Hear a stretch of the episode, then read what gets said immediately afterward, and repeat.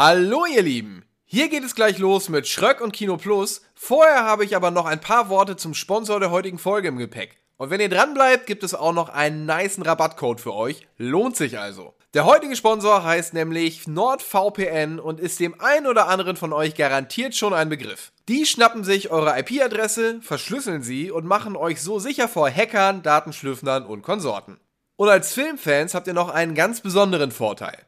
Durch NordVPN könnt ihr nämlich auch euren virtuellen Standort wechseln und so auch die Portfolios von Streamingdiensten aus anderen Ländern abgreifen. Netflix in Japan hat zum Beispiel ein anderes Programm als hier in Deutschland. Muss man erstmal wissen. Nun habe ich euch anfangs ja einen Rabatt versprochen und den sollt ihr natürlich auch bekommen. Wenn ihr nämlich auf nordvpn.com slash kinovpn geht und dort den Code KINOVPN eingebt, bekommt ihr direkt einen riesigen Rabatt auf euren NordVPN-Plan, einen zusätzlichen Monat kostenlos und ein Bonusgeschenk. Wenn das nicht Bock auf mehr macht, weiß ich auch nicht. Eine 30 Tage Geld zurück Garantie gibt es übrigens auch noch. Also jetzt auf nordvpn.com slash kinovpn gehen, den Code KINOVPN nochmal eingeben und los geht's auch schon. Jetzt wisst ihr alles, was ihr wissen müsst und könnt euch Kino Plus gönnen. Viel Spaß! Drei unschuldige Buben lassen eine rote Rakete starten, denn wir haben einen Contractor angeheuert, um The Dark and the Wicked auszutreiben und noch ein bisschen Frischfleisch zu organisieren. Willkommen bei Kino Plus.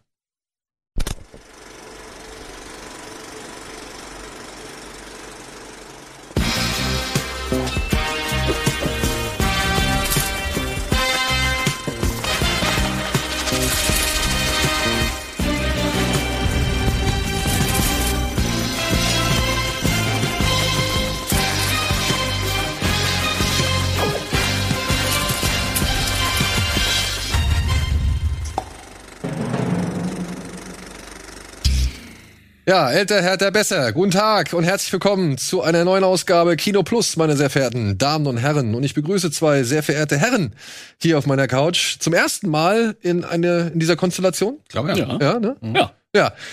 Andi ist da.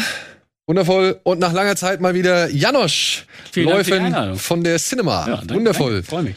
Und das, äh, ja, passt auch, sag ich mal, perfekt zum Programm, was wir heute am Start haben. Denn du hast sowohl einiges auf dem Fantasy Filmfest gesehen. Ja. Wie halt auch beruflich wahrscheinlich äh, das eine Bedingt. oder andere schon gucken können. ich bin gespannt, ob du was zu einem Film sagen kannst, den ich nicht gesehen habe, aber an dem ich schwer interessiert bin. Aber da kommen wir später drauf zu sprechen. Erstmal natürlich, wie immer, die obligatorische Frage. Was hast du abseits von den Filmen, die heute Thema sein sollen, gesehen? Zuletzt gesehen habe ich tatsächlich äh, Moon Knight, die neue Folge. Disney. Welches ist jetzt draußen? Dritte. dritte. Die dritte. Ja. Die ist wieder von ähm, Benson und Moorhead. Nee, die, ist- die ist wieder. Ach nee, das ist die wieder von dem Moor mit Diab, stimmt. Und die vierte ist genau. Ja, okay. Habe ich nicht abgewartet, bis der Regisseur da stand. äh, nee, aber ähm, ich finde die Serie insofern ja spannend, weil es ein ganz anderer Ansatz wieder ist. Und in der ersten Folge hatte ich so, ich glaube, ich wie jeder, so leichte Probleme, da überhaupt erstmal durchzusteigen. Aber ich finde dieses Spiel mit diesen multiplen Persönlichkeiten und dann noch so ein bisschen das, das göttliche Ägypten Mhm. mit drin, finde ich eigentlich ganz spannend.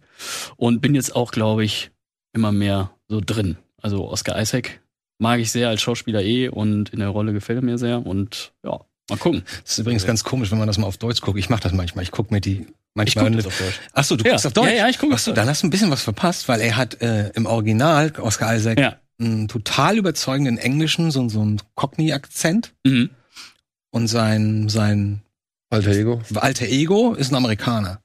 Der wer ist denn wer? Wer ist denn äh, wer Mark Spector ist der Amerikaner. Ja. Und Stephen Grant, oder wie er heißt, das ist der Engländer. Genau. Und, es gibt Szenen, das ist echt, das ist wirklich sehr beeindruckend. Muss Ich muss, noch mal im ja, Auto. das musst du nochmal machen. Ja. Es gibt Szenen, da wechselt er wirklich von entweder Satz zu Satz oder sogar im Satz den, Mhm. den Akzent. Und das macht er wirklich gut. Ja, und das konnten sie natürlich, oder wollten sie nicht übersetzen. Was nicht, willst du das machen? genau, willst du es dann bayerisch machen und Hochdeutsch? so. Ja, ich meine, wo haben sie es gemacht? In welchem Film? Dem Flugzeugabsturzfilm hier. Äh, wo die beiden Typen aus der Bronx, die beiden schwarzen Typen aus der Bronx sitzen Ach so, und äh, dann nur zu diesen äh, Jive sprechen. Ja. Und dann kommt die Oma dazu und spricht mit den Jive.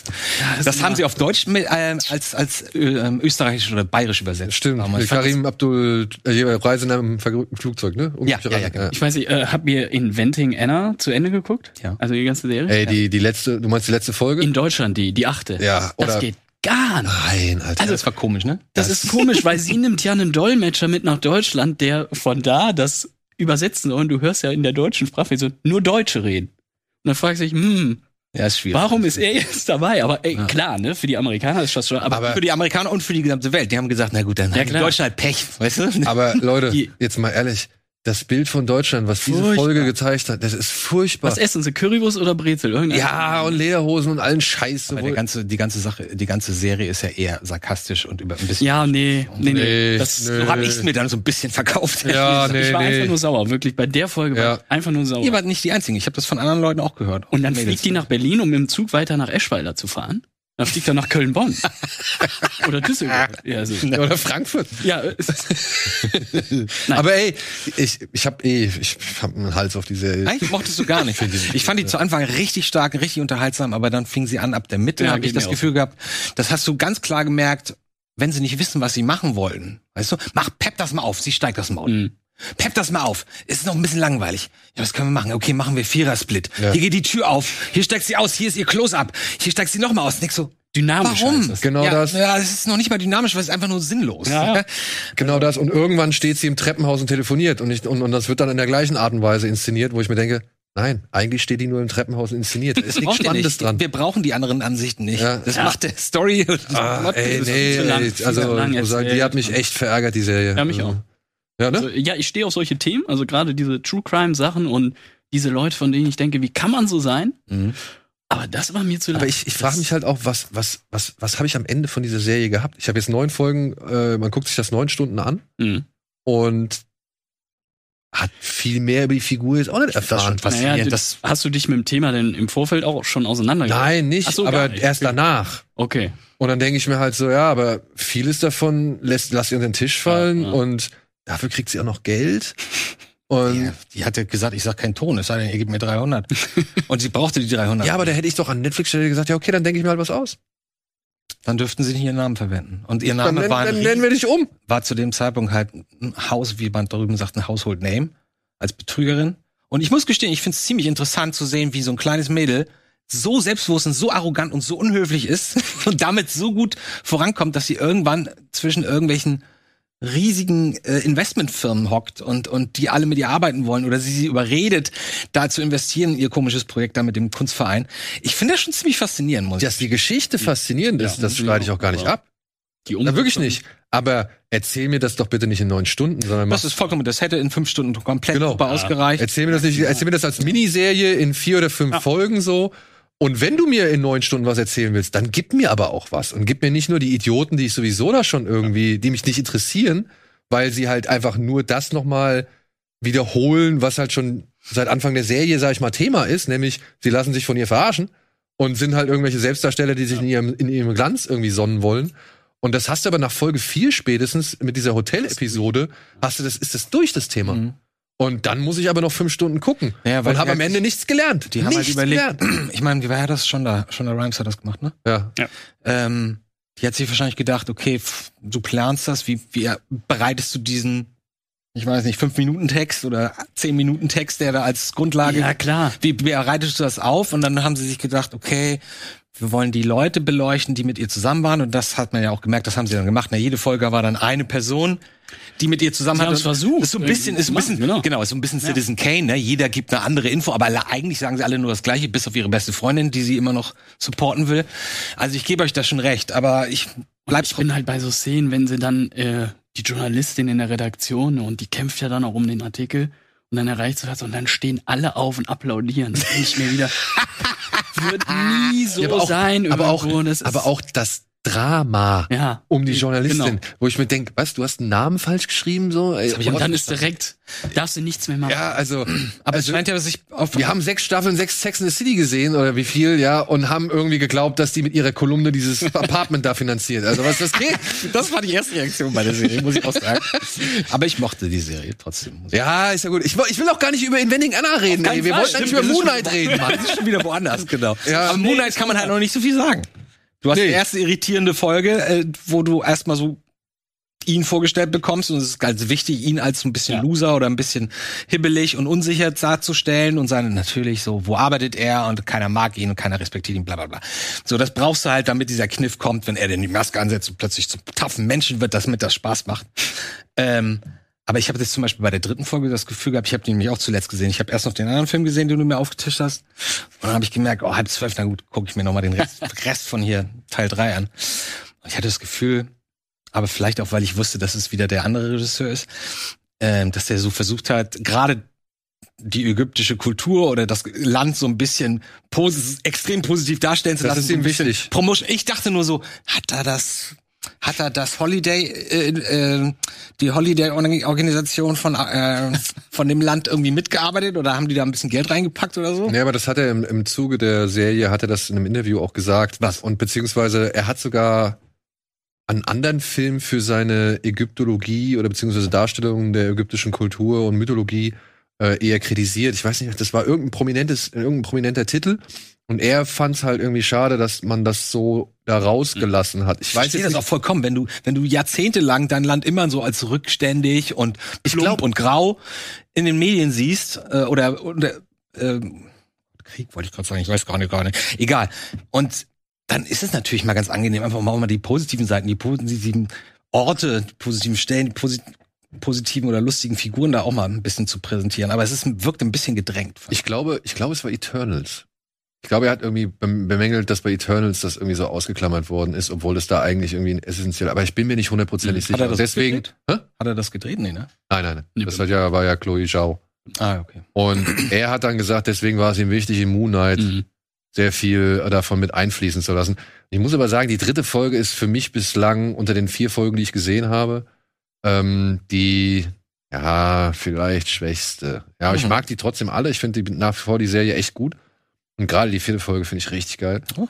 Und trotzdem in der Folge, da waren so zwei, drei Sachen, wo ich gedacht habe, ach komm, das muss nicht. Das. CGI sah wieder ganz schlimm aus. Das CGI sah nicht so gut Ich- aus. Ja, aber ich fand's besser als in Folge 1. Also da habe ich Mit dem wirklich- Ja, Auto, das ging gar gar nicht. Wo Aber- wo die, äh, wo die, äh, In dem Eiswagen oder was es war? ja, genau, er fährt im Eiswagen und dann bremst so ein Laster und dann fallen halt so Dann Bäume kommen die- runter und das sah so nach, also, Also- nach wie ein Computerspiel sah das Ich, aus. ich frage mich halt auch, ob die das wirklich jetzt aufgrund des Zeitdrucks an Serien, die die rausknallen müssen. Ich glaube, Moonlight war noch nicht, wenn ich das recht erinnere, wir hatten ja in, äh, bei Bada Binge drüber gesprochen, da war Renda und der meinte auch, dass Moonlight, glaube ich, vorgezogen wurde, äh, obwohl es eigentlich Mhm. nicht, äh, noch könnte sein. später sa- starten soll. Ich meine, das hat er gesagt. So der Effekte können sein, wird was? Ja?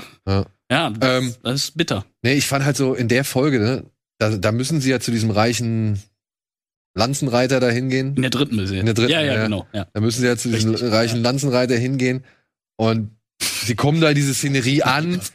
Die haben da ihr Lanzenreiterspiel und hab's ganz verstanden, was da passiert, ey. Und nur einer, nur einer rennt im freien Oberkörper, beziehungsweise reitet im rei- freien Oberkörper darum. Und ich denke mir nur, bitte lass es nicht ihn sein, bitte lass es nicht ihn sein, Wer ist es? bitte lass es nicht Natürlich. ihn sein. Wer ist es? Ja, der im freien Oberkörper. Und dann hat er da seine Pyramiden, Glaspyramiden mitten in der Die Wüste stehen. Mini-Louvres. Ja, die Mini-Louvres, wo dann halt seine Museumstücke da ausgestellt haben. Ich dachte, Mit einem Freien so mehr. ja, mit einem Freien. So. War das das gestohlene Ding, was sie gesucht haben? Ja, es hieß doch, geh irgendwo hin und da ist, da ist irgendein Sarg. Ja, aber das ist ja nicht Sarg. gestohlen, sondern das war ja ihm. Schwarz gehört ihm. Ja, genau. Und dann ist ja Steven beziehungsweise Mark dann und äh, klappt da irgendwelche Zettelchen daraus zusammen. Steven muss es ja sein, weil der kennt sich aus. Genau.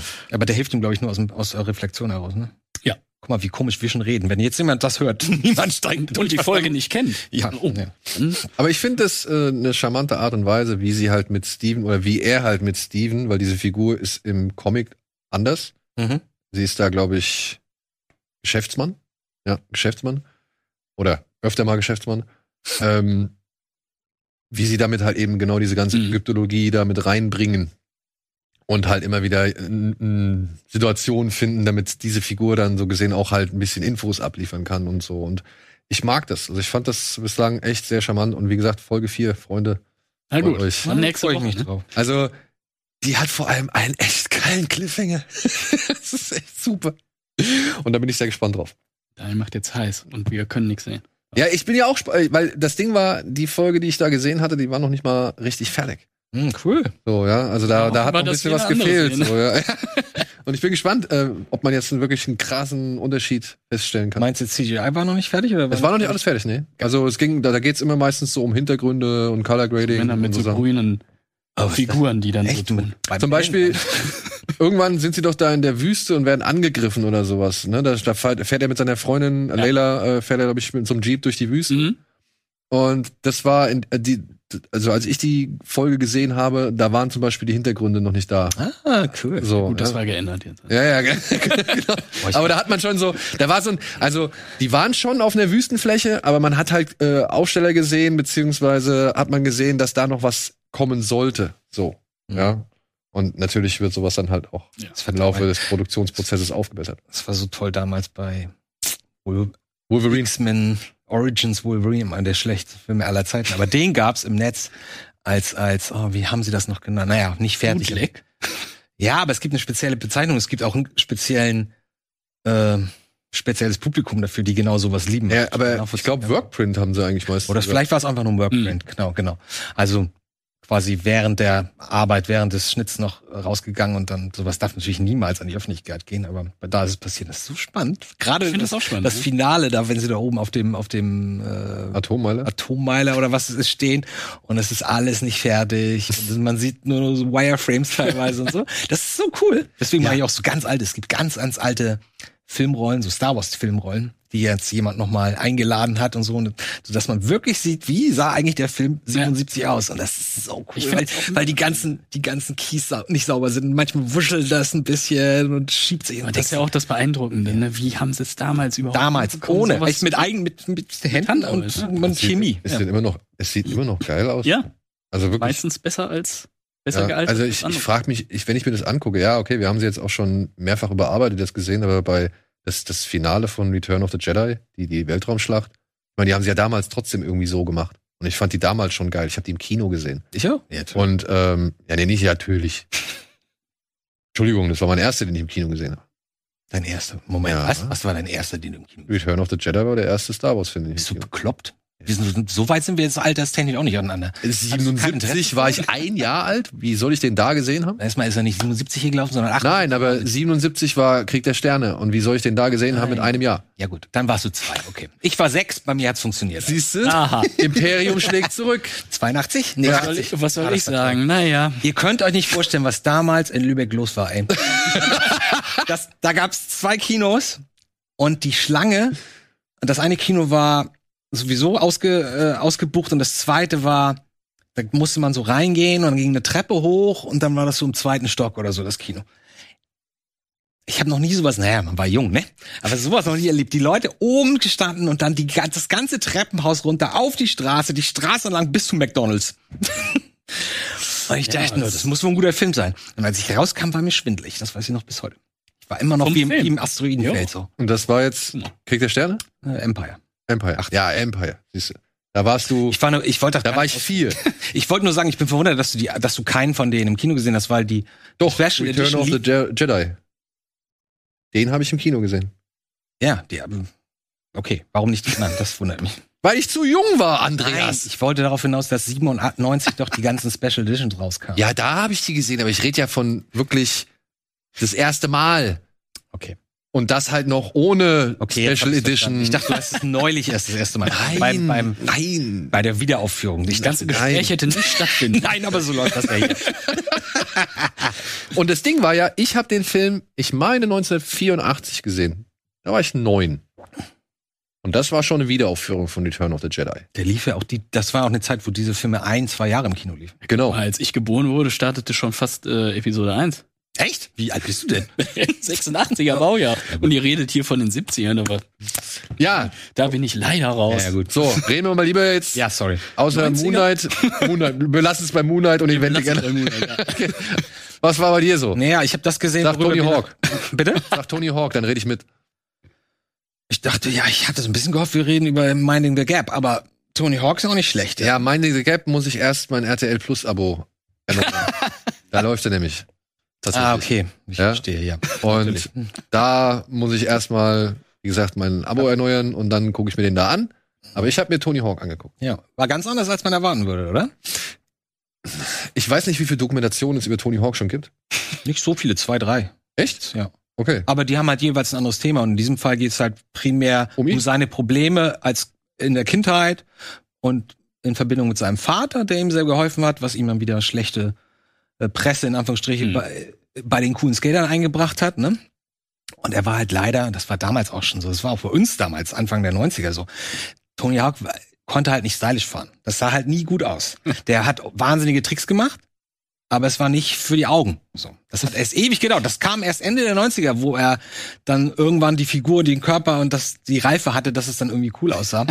aber das war schon ein bisschen komisch. Deswegen tut er mir auch so leid, weil ich weiß genau, wie das damals war. Also ich habe den ja auch auf Demos gesehen und so und naja. Aber ich find- Aber ging es damals schon um gut aussehen, auch beim Fahren? Style war immer. Ja. Nee, also man, man, man erfährt durch die Dokumentation, gerade als es noch in den Skateparks nur um dieses Poolfahren Ja. ging, dass es den Jungs gar nicht, dass die gar nicht verstanden haben, was Tony Hawk da macht. Ja. Mhm. Ja, unter anderem, weil er damit angefangen hat, kurz vor dem Austritt nochmal einen Olli zu machen. Weil er gar nicht irgendwie das Brett so greifen konnte, wie es alle anderen bislang gemacht haben, weil er dafür gar nicht kräftig genug war. Ja, sie behaupten, er hätte einen Olli eher mehr oder weniger erfunden im, im Bowl oder in der Halfpipe. Ja, was aber- aber- aber es passt gut in die, in die ganze Geschichte. Aber sie sagen ja nicht wirklich, dass er es erfunden hat. Er sagt, sie sagen ja nur, dass er damit angefangen hat, das so zu machen, weil er ja nicht in der Lage war, Mhm. körperlich so, zu- das so zu han- handeln Also wie alle ganz anderen. klar, damals gab es nur so Early Grab Airs, also du fährst dein Board an, fährst hoch an die Kante, ziehst dich ganz kurz zurück, drehst dich und landest wieder. So, und dann kam Tony und der geht halt über das Scoping, über die über den Rand hinweg, indem er halt den Olli macht und darüber springt. Ich bin der Meinung, das ist nicht ganz richtig, ehrlich gesagt, dass er so der Erste war, aber ähm, es geht ja nicht nur primär darum, sondern Nein. auch es geht ja darum, wie schwer gerade die 90er waren. Das hatten, wir kurz vorhin drüber kurz gesprochen. Im Rahmen der Cinema, die wir natürlich hier auch wunderbar einmal präsentieren wollen. Die gibt's nämlich immer noch und das ist immer noch wunderbar. Ich finde gut, dass du das machst. Dann ja. das ist nicht so plakativ. Und ich wusste auch nicht, dass Furiosa tatsächlich gedreht wurde. Ich dachte, das war immer nur Theorie. Also da mal, können wir auch noch mal drüber sprechen. Heiße Infos für dich auch drin. Ja. Nee, und das ist, deswegen fand ich das so cool, dass diese gerade die, die dunklen 90er Jahre, die er dann durchstehen musste, dann hat er versucht, Escape Street zu fahren, weil niemand mehr Halfpipe gefahren ist. Oder weil das nicht mehr hip war. Äh, hat er versucht, Street zu fahren, das sah auch irgendwie ganz komisch aus. Weiß ich noch, damals. Aber, wenn man es durchsteht und dann so Ende der 90er war der, war das Tal dann durchstanden wieder mal. Ne? Skateboarding ist immer so 10 Jahres-Rhythmus. X-Games sei Dank.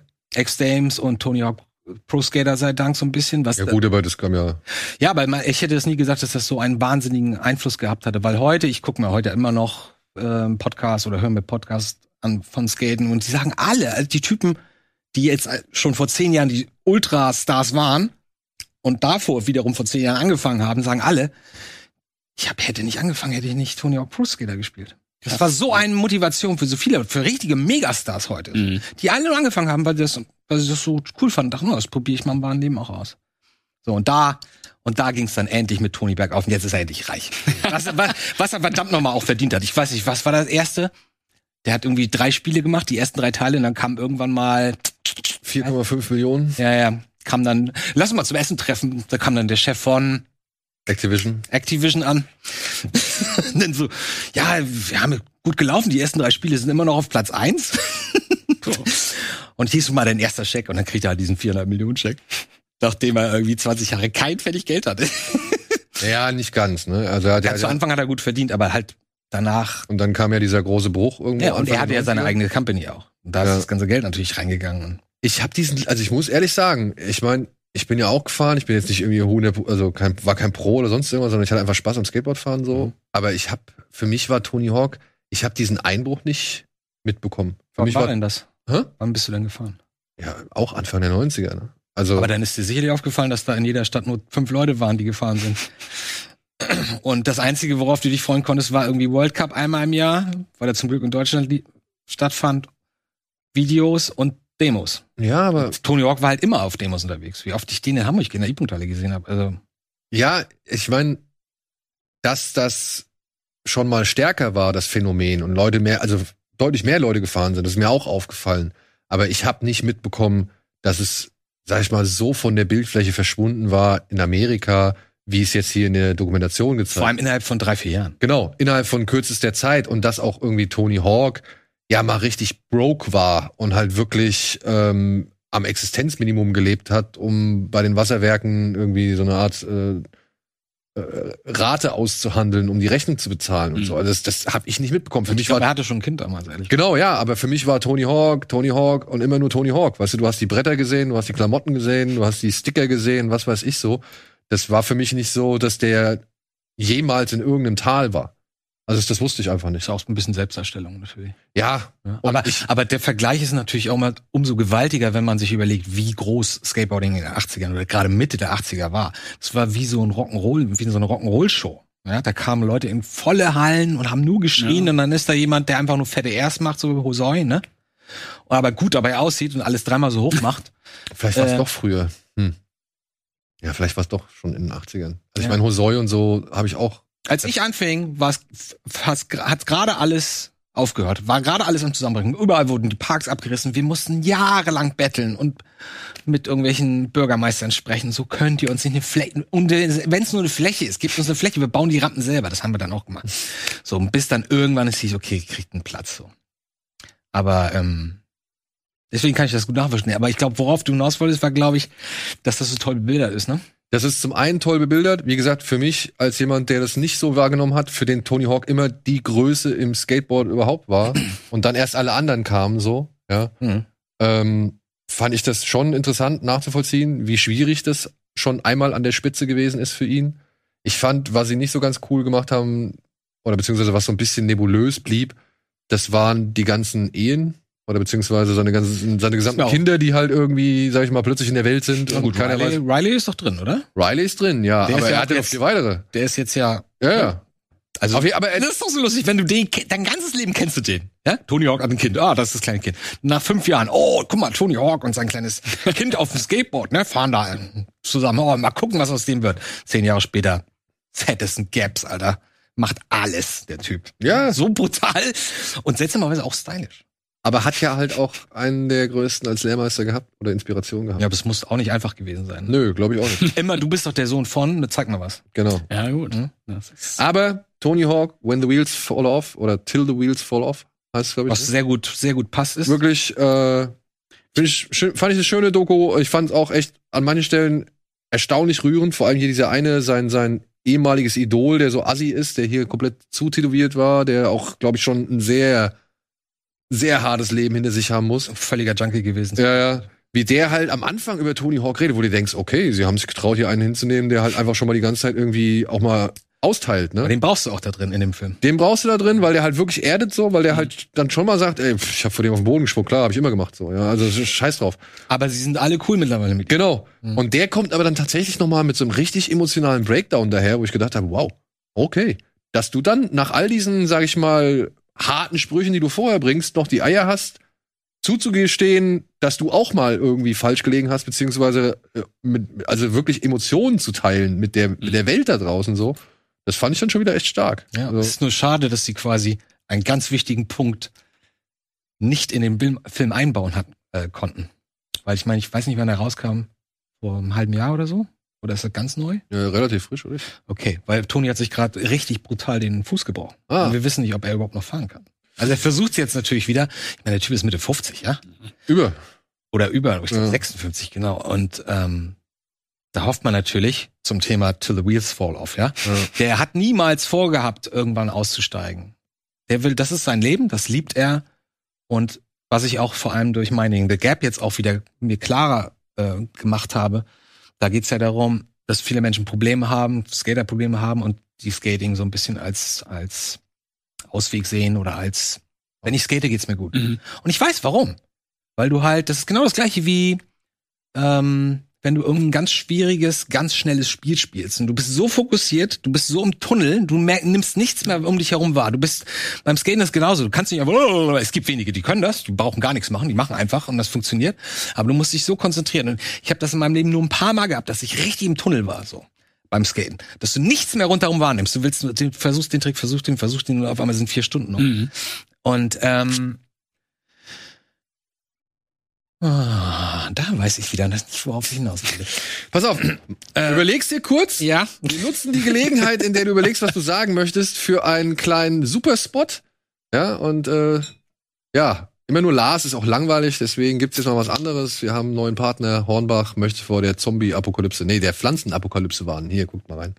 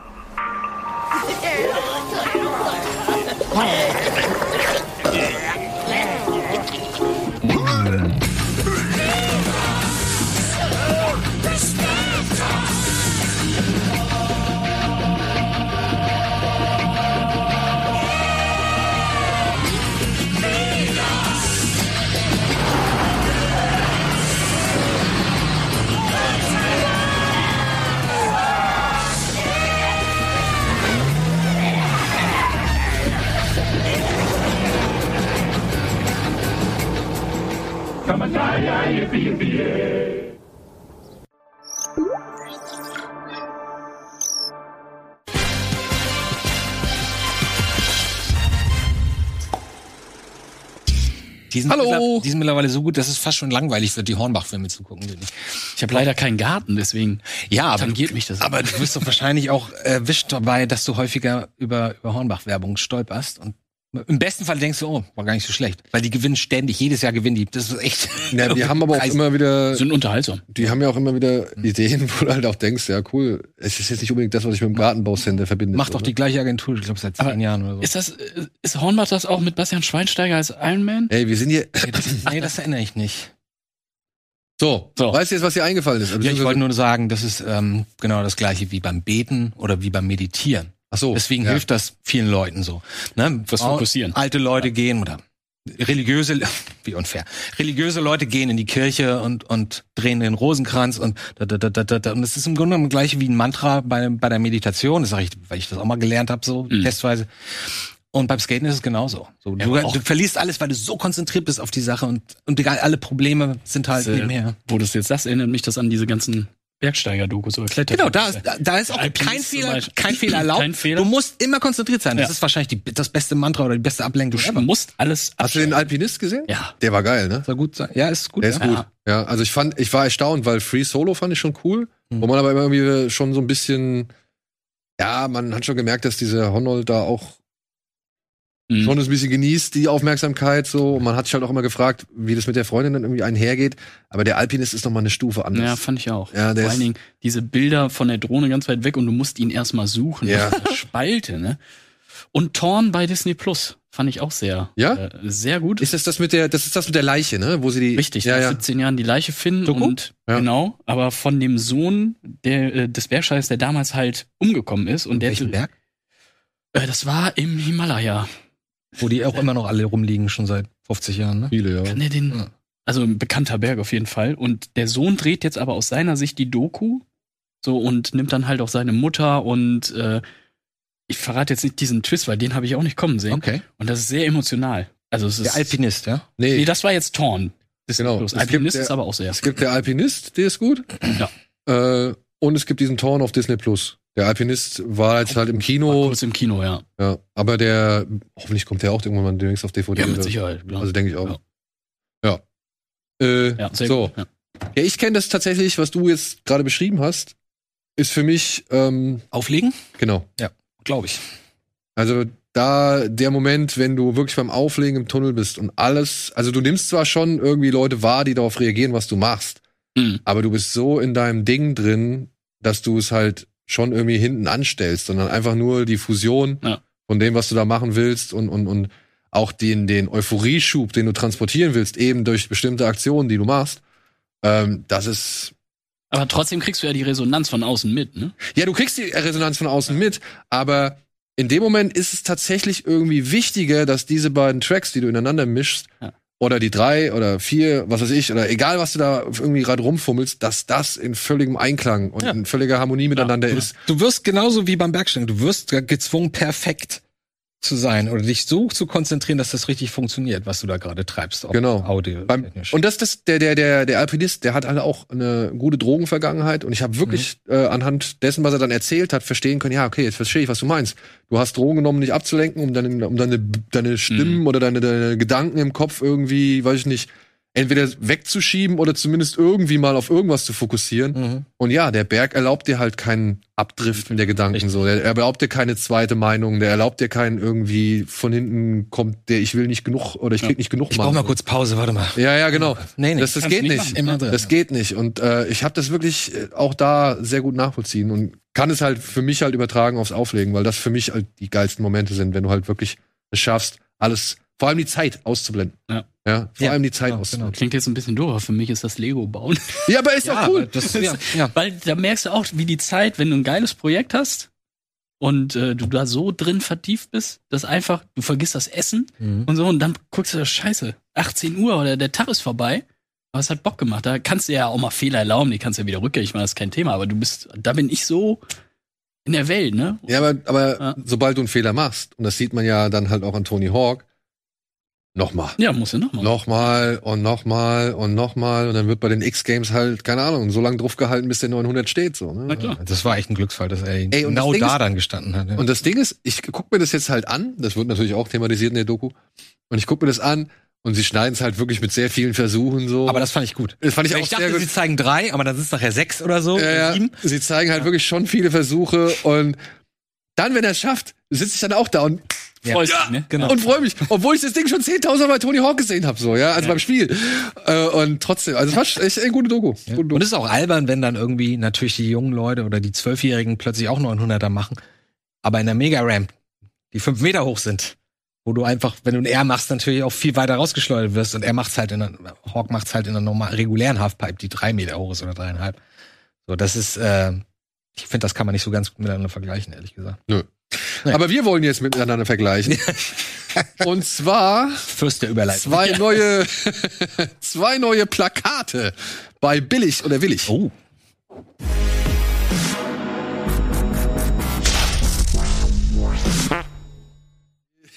In der Kombination äh, aus, ja, weiß ich nicht.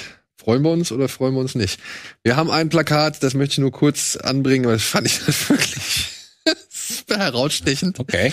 Es heißt, oder es, es gehört zu einem Film, der heißt Liebesdings. Ja, ja. Liebesding. Ach, Deutsch. Ja. Zwei zu große Köpfe auf kleinen Körpern. Ey, ich weiß nicht, das könnte auch direkt aus den 90ern entspringen, dieses Plakat, und es, es wirkt einfach falsch. Also, ich traue weder Elias Mbarek noch der anderen Dame Lucy Heinze hinzu, dass sie wirklich in diesem Outfit irgendwo langgerannt sind, um dann diesen Schnappschuss Ich, aufzunehmen. aber ihr Blick, also von hier zumindest, der, der scheint auch gar nicht auf ihn so richtig zu gehen. Ja, aber ich bin schon sehr verliebt in ihn, glaube ich. So, so, ja. Soll Ich ich finde den Namen schlimmer als das Poster, ehrlich gesagt. Was? Der Name ist genial. Es ist mit das Genialste an diesem Poster, meiner Ansicht nach. Und wer ist Annika Decker? Annika Decker ist die Drehbuchautorin, die mit Till Schweiger zusammen Keinohasen Ja. und Zweierküken Das gemacht ist hat. jetzt ihr Regiedebüt, oder? und die dann halt Till Schweiger verklagt hat, beziehungsweise einen Prozess jetzt führt, ähm, Okay. um halt eine nachträgliche Auszahlung zu bekommen für den Erfolg des Films. So. Sind nicht Traumfrauen auch gemacht? Das kann gut sein, dass sie, dass ich weiß nicht, ob das ihr Regiedebüt Ich ist, meine nicht. aber ähm, ja, ist auf jeden Fall. witzig, das könnte sich echt mittlerweile ein. Ich meine, hat es nicht der Kameramann vom Boot auch jetzt gerade? Mhm. Die, Genau, die endlose Geschichte, dass er irgendwie nachvergütet Aber werden- der hat ja schon in den 80ern geklagt. Ja, ja, und auch zu Recht, weil die Ja. haben das ja so weltweit verkauft und dem, dem haben sie wahrscheinlich gesagt, ja, das ist hier für ZDF. Also die, die Klausel, wenn der Film oder das Produkt am Ende doch erfolgreicher wird als von vorhinein irgendwie äh, gehofft, Mhm. Dann hast du die Möglichkeit, da nachzuverhandeln und Okay, noch interessant. mal was rauszuhauen. Mhm.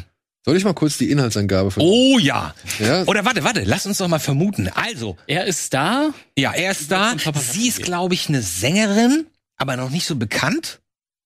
Ich würde eher sagen, so eher was aus dem Gastronomiegewerbe. ja, weiß nicht. Wo er dann zu Gast ist und sich rein In zufällig die in normale. Frau von Welt, äh, die, nicht von Welt, die normale kleine Genau. Frau verliebt. So ein bisschen Notting Hill auf Deutsch. Andersrum. Ja, Und sie flüchten vor den Paparazzi. genau, weil er ist ja der Star und dann ist, tritt sie quasi mit in sein prominentes Leben. Aber sie sind nicht unglücklich darüber, dass sie flüchten. Grad Sie noch freuen- nicht, Eigentlich noch finden sie es ganz cool, jetzt zusammen berühmt zu sein. Aber warum Liebesdings da? Ach, okay, da- die sind beide nicht sicher, ne? Die sind wahrscheinlich so, lieben wir uns, lieben wir uns nicht? Wollen wir nur miteinander ins Bett? Mag ich dich eigentlich wirklich? Mag Fortsetzung Liebesbums. Vermutlich. Liebesdings 2. Jetzt wird gebumst. So, also Freunde, ich muss sagen, ihr seid nicht schlecht. Ihr seid wirklich nicht schlecht.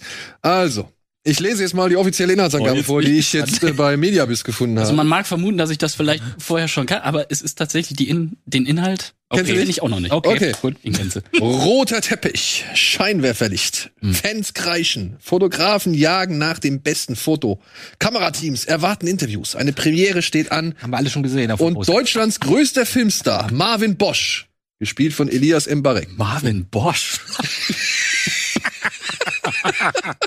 wird sehnsüchtig erwartet. Doch Marvin lässt auf sich warten, denn das Interview mit der bissigen Boulevardjournalistin Nein, ist Journalistin. Bette, Bet, nee, pass auf, jetzt, jetzt also, Alter, das lese ich ja jetzt erst. So, noch eine Storyline. Das, pass auf, Freunde.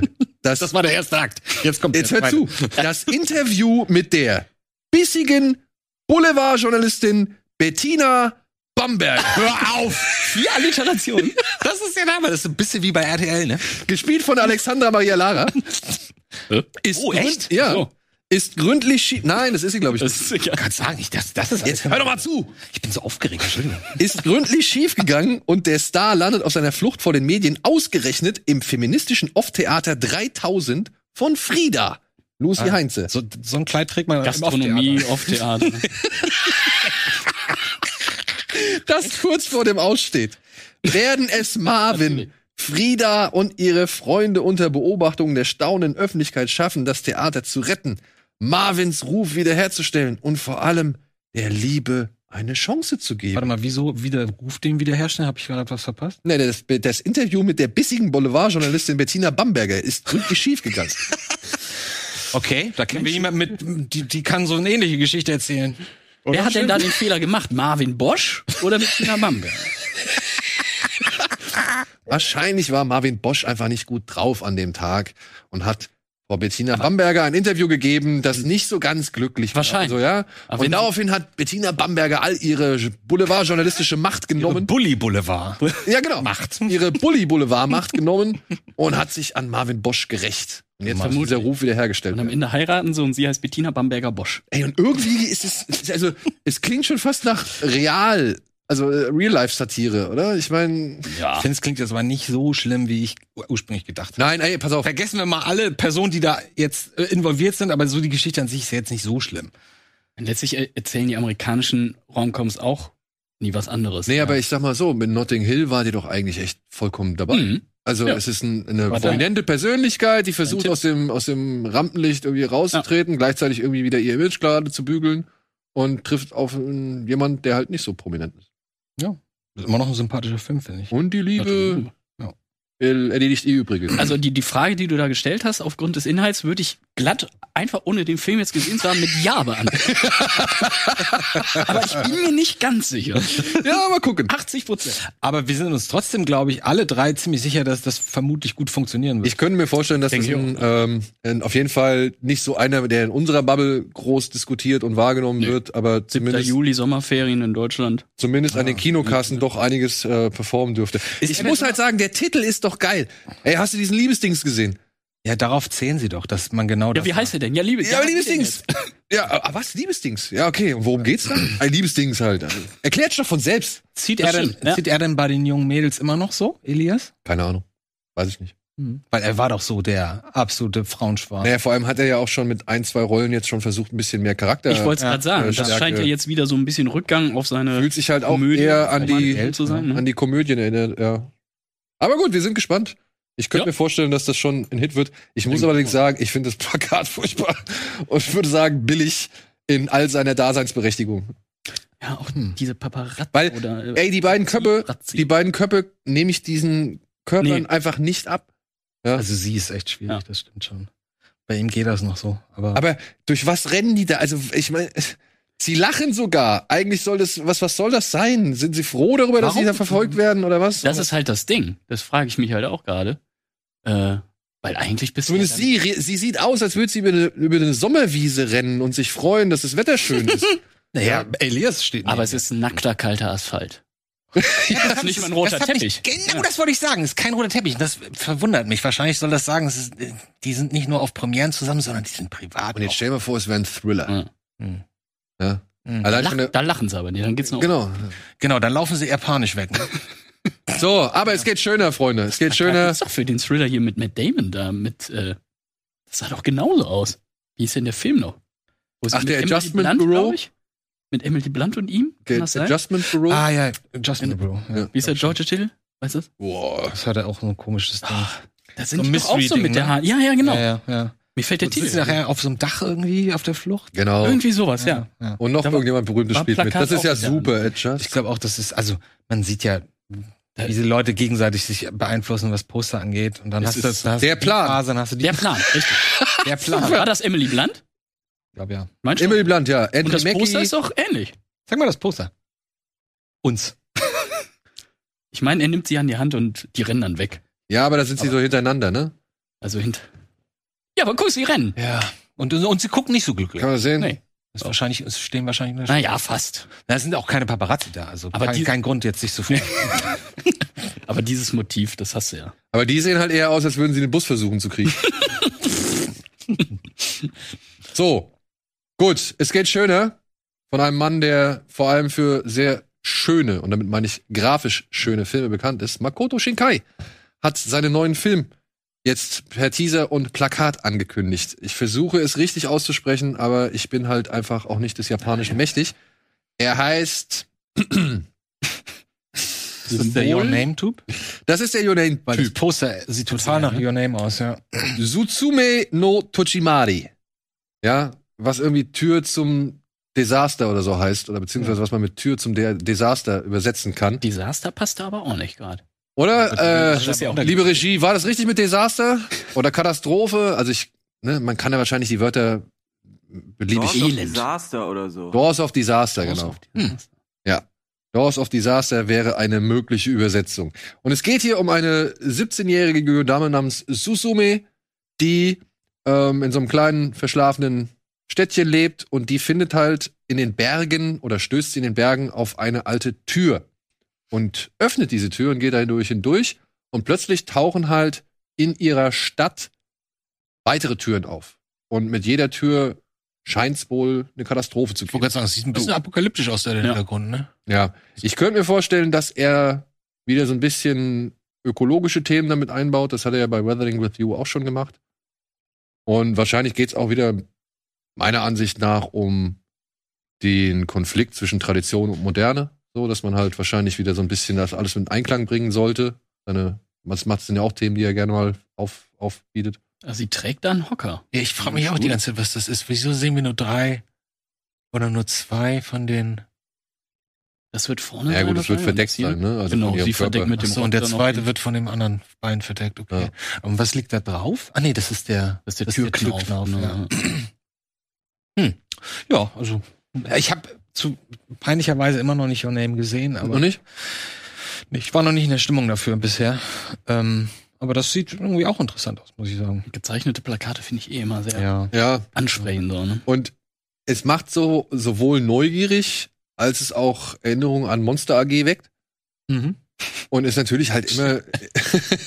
es ist aber natürlich, ich finde diese Farben halt einfach auch Ja. wieder bei ihm so cool. Ne? Man merkt, allein am Himmel merkt man, okay, das ist eigentlich ein Shinkai-Film.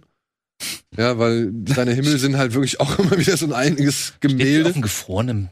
Ja, ich hatte auch. Hinten scheint aber Wasser zu sein. Ist das gefroren? Ja, weil hier Findest du? gibt's ja auch Spuren. Ah, Das sind ihre Spuren, ja, okay. Okay. Also ihre weiß Aber ich da nicht. sind noch andere Spuren von links. Genau. Kommt jemand von links. So wie Kufen aus. Ne? Ja. Wenn man jetzt sagen würde, Plakat so ohne die Schrift vielleicht unten drin, finde ich schön. Ja, das ist ein Hinhänger. Das ist ein schönes ist ein Hinhänger. Ja. Meiner Ansicht nach auch. Und wir haben sogar einen Teaser. Es gibt sogar einen Teaser. Den können wir uns jetzt mal kurz hier angucken. Oh. Haben wir nicht. Okay.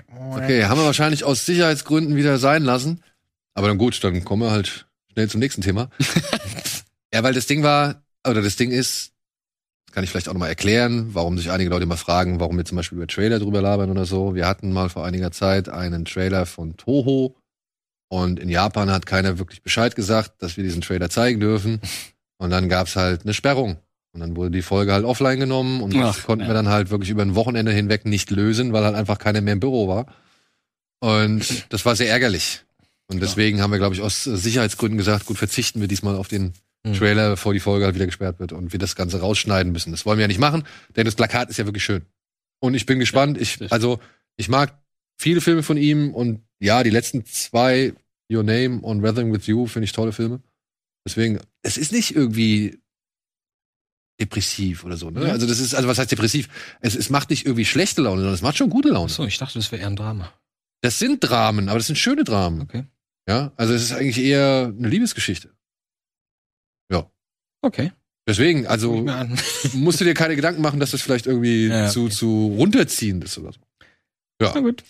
Gut, liebe Freunde, dann kommen wir doch mal zu einem Thema, was ich ganz interessant war, um es mal ein bisschen zu besprechen.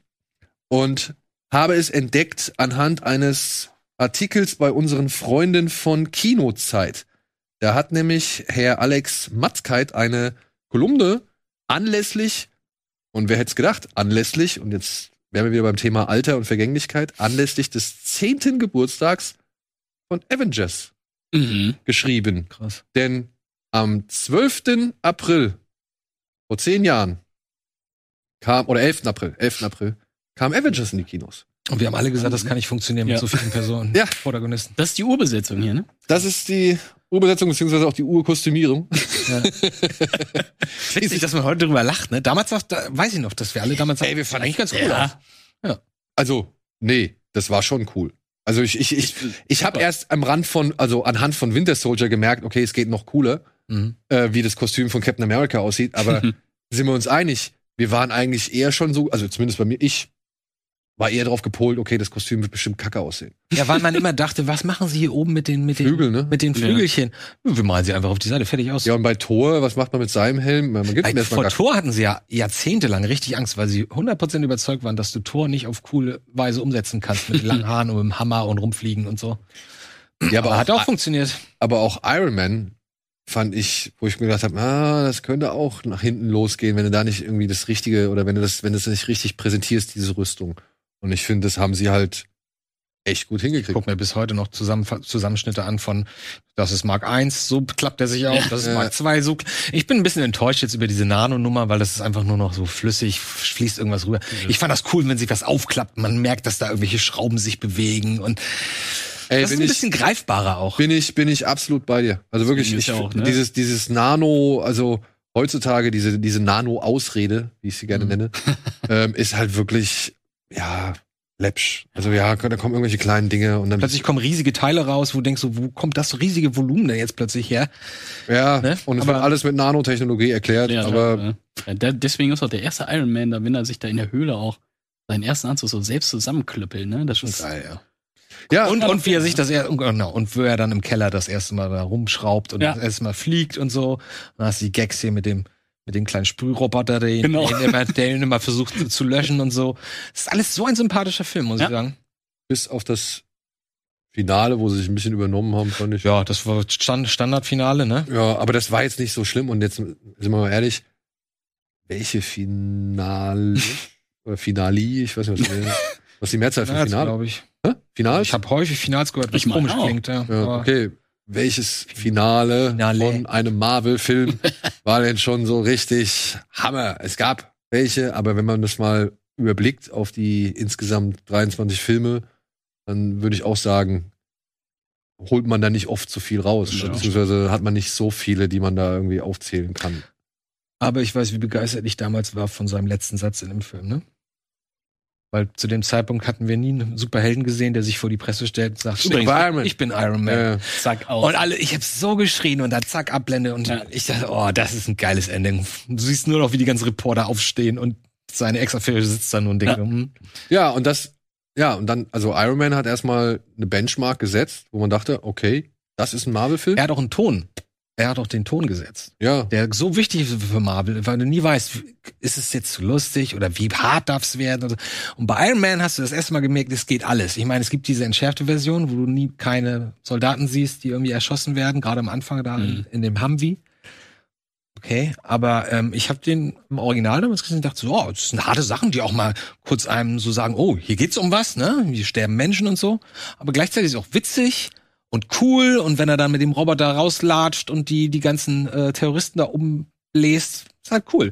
Nur dann weiß ich noch, dann fliegt er hoch aus dieser riesen Explosion. Er Ja.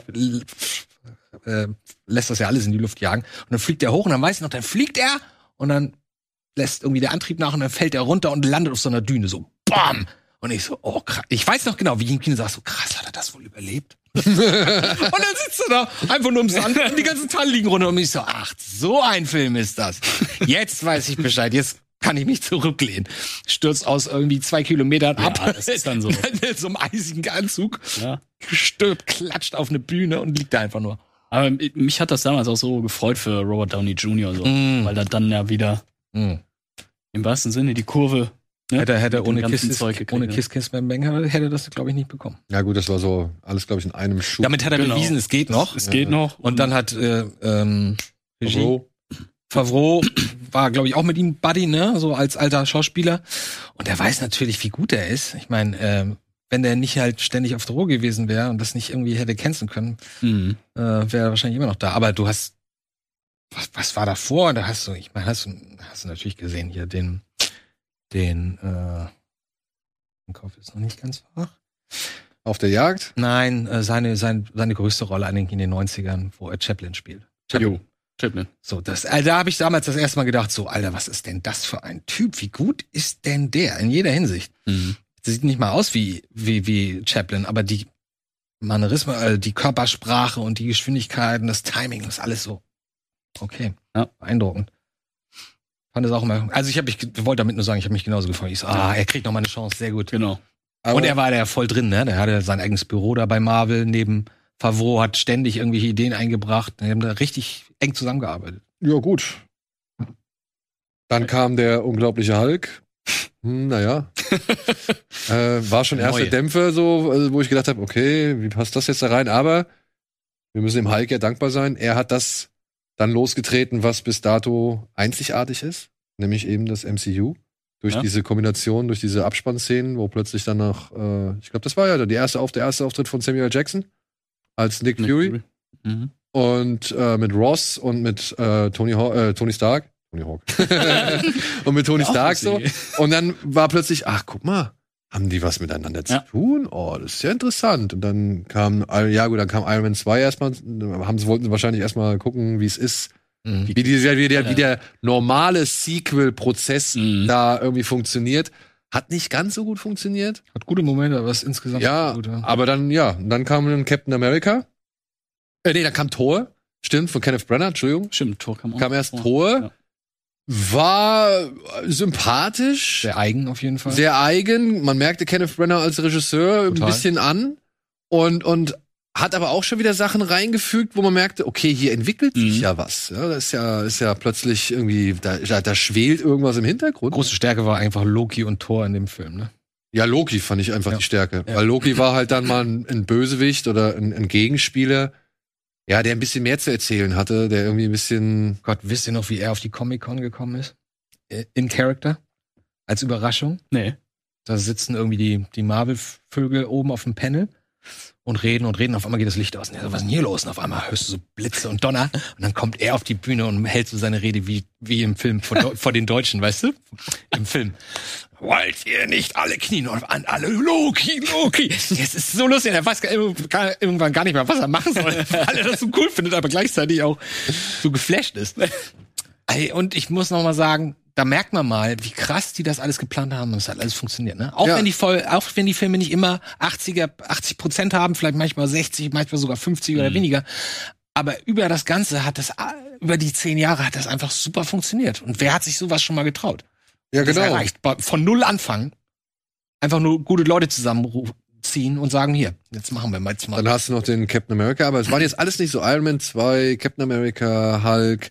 Das waren jetzt nicht so, das waren noch nicht so die Brecher. So, Welches ne? war dann der erste richtige Megafilm? Nee, der gesagt- erste, der erste richtige Megafilm, also war ja dann direkt, wir haben mit äh, Captain America festgestellt, okay, der war in den, was war das, 40ern, 50ern, Ja. 40er, ja. 40ern, Ja. äh, wurde er zum Supersoldaten, wurde dann halt eingefroren im Eis und ist jetzt quasi, zack, ready für die Avengers. Und dann Mhm. war ja schon der nächste Film dann eben Joss Whedons Avengers.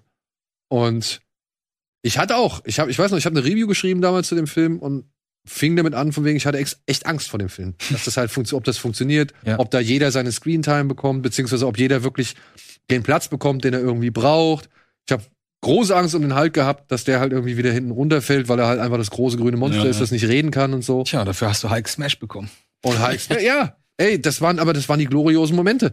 Wie er ihn wegboxt, Hulk Smash, Demigod oder was er sagt, Wie er, so. die, wie, er- wie er Loki da zusammenprügelt. Genau, wie er Loki zusammen. Das ist der, einer der besten Witze, die Super. ich in den letzten Ja, Jahren gesehen habe. Er fängt an, seinen Monolog zu halten. Ich bin ein Gott, ich bin. dann wird er schon weggezogen. Ja, oder aber auch Tony, Tony Stark, der vorher noch so kommt, von wegen, ich hab eine Armee. Ja, und ich hab einen Hulk. Ja, das ist super. Ich meine, das sind Joss, typische Joss Whedon. Ja, Dialoge. und, und damals war das irgendwie begleitet auch noch von einer gewissen, ich will nicht sagen Naivität, aber das war schon auch irgendwo, das so, so, eine- so eine gewisse Unschuld war da noch dabei. irgendwie. Da war man noch nicht so, da gab's diese ganzen 15 Jahrespläne und was, es war ja neu, es war ja, Ja, das genau. erste und das Universum war da. Es war das erste Filmuniversum. Wir haben irgendwie etwas gekriegt, was man bislang nicht gewagt hatte oder was bislang nie so funktioniert hat. Und hier ist es tatsächlich aufgegangen. Ich meine, der erste Avengers, du kannst jetzt sagen, okay, das Bildformat ist kacke, die, die Beleuchtung ist irgendwie bisschen cheesy so, also kannst dich immer noch drüber aufregen und was weiß ich. Und äh, wahrscheinlich anhand von Joss Whedon wirst du wahrscheinlich auch noch mal ein paar andere Kritikpunkte haben, die du da mit einfließen lässt oder wenn du dich davon äh, be- beeinflussen lässt, so. Aber trotzdem, Mission geglückt. Ja, Und das Ding Fall. hat eine Milliarde eingespielt. Ja. Ne? Also es war halt wirklich, hätte ich nicht gedacht. Und er, Nee, ich hab's und er, auch nicht gelesen. und, und er macht, er macht aber trotzdem auch Spaß. Ne? Also ich meine, Kannst du heute noch angucken. ja, Ja, definitiv. Also, ja. äh, er ist jetzt nicht mehr so flashig wie beim ersten Mal, aber aber mehr Spaß macht er mir auf jeden Fall immer noch als Teil 2. Den, den fand ich Ja, ja, ja. dagegen. Ne? Was, Aber, was schade ist, weil, weil der hat ein paar gute, ja, gute Ideen und so und aber das ist wie er sieht besser aus. diese, diese Jungfräulichkeit, so das passiert zum ersten Mal und diesen Werdegang kannst du ja jetzt rückblickend immer noch genauso anhand dieser Filme, wenn du die siehst, nachsehen. Ne? Und ich Ja, habe ja immer noch das Gefühl, wie es damals war, festzustellen, oh wow, da entwickelt sich ja was Größeres, ja, und echt kommen die damit durch und oh, Aber ich finde, damals ist man auch nicht so ins Kino gegangen mit dem Hintergedanken, okay, da, danach kommt dann jetzt, ne, da planen sie das. Klar, gab's ja auch noch nicht, diesen Plan, aber du bist so ganz anders ins Kino gegangen. Heute, wenn Marvel heißt, weißt du, okay, vielleicht sollte ich den noch mal vorher gucken, damit ich die Verbindung und die Serie kriege. Ja, ja. Damals war halt, die kamen nacheinander raus und dann fing das so an. Und und das das ist irgendwie geil, so mitzuerleben. Wie Und- so. Und das ist auch ne? etwas, was Herr Matzkeit, sag ich mal, in seinen Texten, seiner Kolumne halt irgendwie ähm, versucht zu analysieren. Mhm. Und, und äh, er setzt es halt auch in Kontext mit diesem Essay ähm, von wegen You won't live to see the last oder final Star Wars movie. Kennt ihr das? hm, nee. Da gab's, äh, ich. also Moment, ich ähm, Aber ich fürchte, er hat recht. Das hat äh, in der Wired ein Autor namens Adam Rogers im Jahr 2015 verfasst, diesen Artikel. Ja, und es, er heißt You won't live to see the final Star Wars movie, wo er sich halt auf das Universending und das Blockbuster-Kino und Mhm. so weiter konzentriert und halt versucht, die ja, Entwicklung, wie sie halt mal irgendwann sein wird, nachzuvollziehen und beziehungsweise ein bisschen in die Zukunft zu schauen, so. Ja, ja. Und ja, wir haben jetzt das Glück, ne? Wir, wir können jetzt mal rekapitulieren. Zehn Jahre, plötzlich Avengers explodiert, spielt eine Milliarde ein, hat ja keiner mehr damit gerechnet, dass nochmal sowas möglich ist, so. Und dann war es da, das MCU, so. Und plötzlich kommen sie alle an. Ja, darum geht's auch in dem Artikel. Da kommen sie alle an. Was hatten wir? Wir hatten das Dark Universe. Was Oh nach Moment, das Tom hatten Cruise- wir nicht. Wir hatten einen Film. Nein, zwei. Aus dem Zwei. Dark Universe. Das reicht noch Den, nicht. also ich glaube, den Drac Dracula Untold oder so, den kannst du noch mit dazu zählen. Aber die Hoffnung haben sie ja immer noch nicht aufgegeben, ne? Sie wollen ja vielleicht dann immer noch mal. Echt? Ja, ich meine, Ryan Gosling ist ja als äh, Wolfman weiterhin jetzt im Gespräch. Das wollen sie immer noch machen? wollen sie immer noch. Aber ich Ob glaube, ach so, Moment, aber dann würde ich sagen, okay, sie ziehen es jetzt neu auf. Das Ja, klar, mit, genau. das mit die Mumie Das und, und, und Russell Crowe als Van Helsing, der da alles zusammenhält in seinem komischen Büro. das, ja, das ist, war nicht schön. Nee, war nicht- es hat Wo der Anfang gar nicht so ganz, ganz okay war sogar.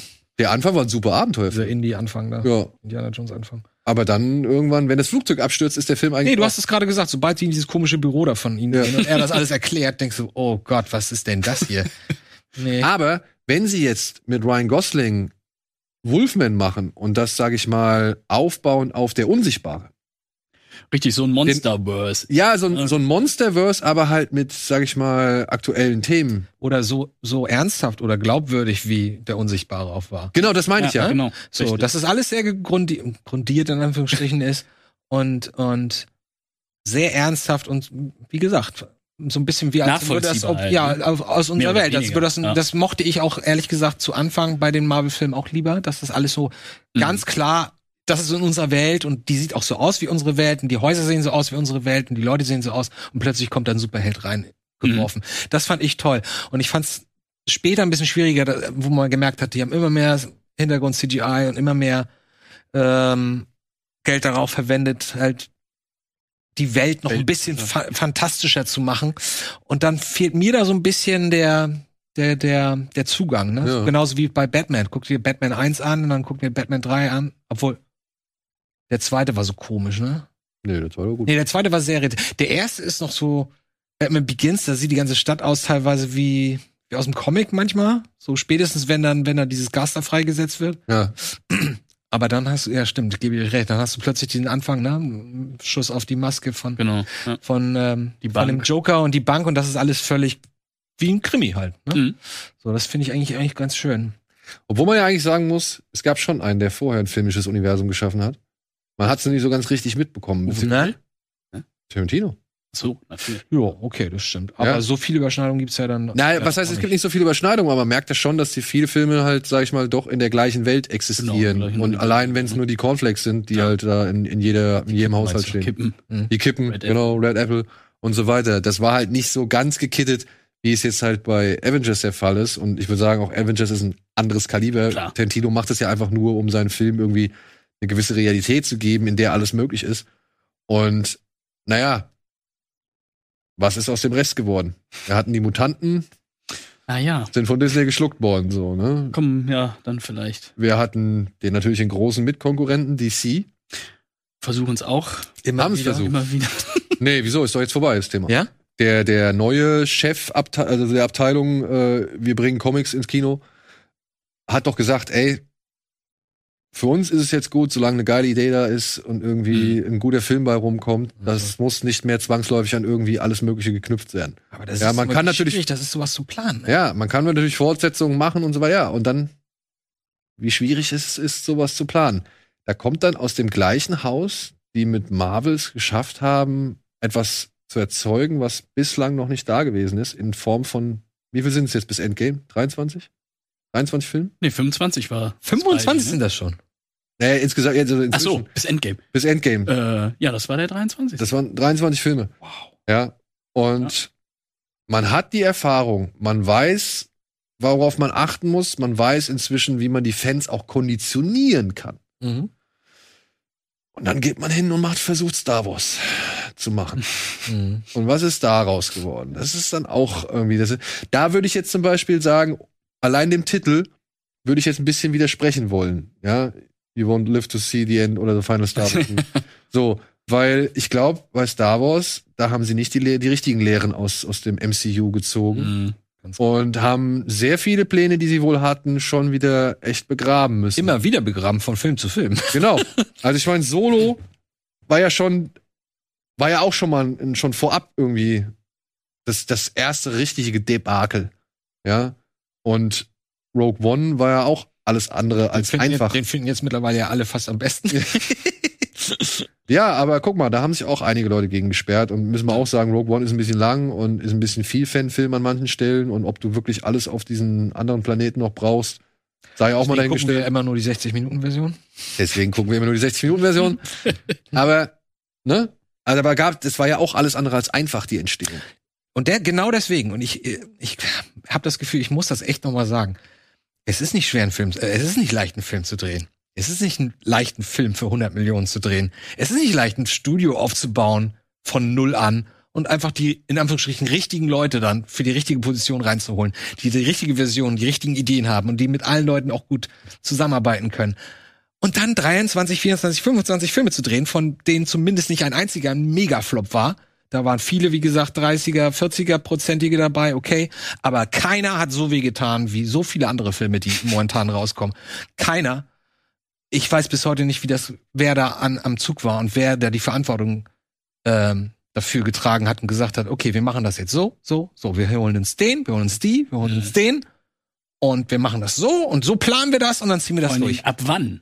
In, Bis wohin? Ja, ja. Du sowas planen kannst und musst. Oder wie lang du vielleicht sogar mit einem Team arbeiten musst, um halt so Mhm. wirklich eine gewisse Basis Ja. schon mal geschaffen zu haben, anhand derer man das alles aufzieht.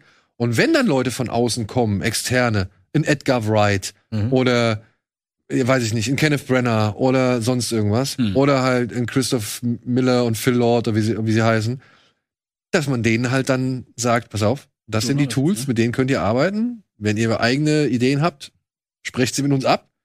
Und. Ich mein- entweder sie passen dazu oder sie passen nicht dazu, ja. Ähm, Ich meine, die Russos haben es ja eigentlich, die haben es ja so verinnerlicht, genau. dass es, äh, deswegen durften sie ja wahrscheinlich auch so viele Filme drehen. Jetzt, jetzt machen sie, glaube ich, erstmal keinen mehr dann. Aber das war halt, die haben es halt Die haben es verstanden. erlebt, ne? Und verstanden. Oder beziehungsweise die konnten sich vielleicht besser damit arrangieren. In Edgar Wright konnte sich wahrscheinlich nicht damit arrangieren, wie das System läuft. Ja, Ja, aber guck dir Taika Waititi an. Der kommt zu Marvel und sagt, ich mache jetzt mal eine Comedy. Und die sagen, "Hm, passt das eigentlich so richtig? Was sagt denn hier der, Sch der Schreck hier aus Deutschland?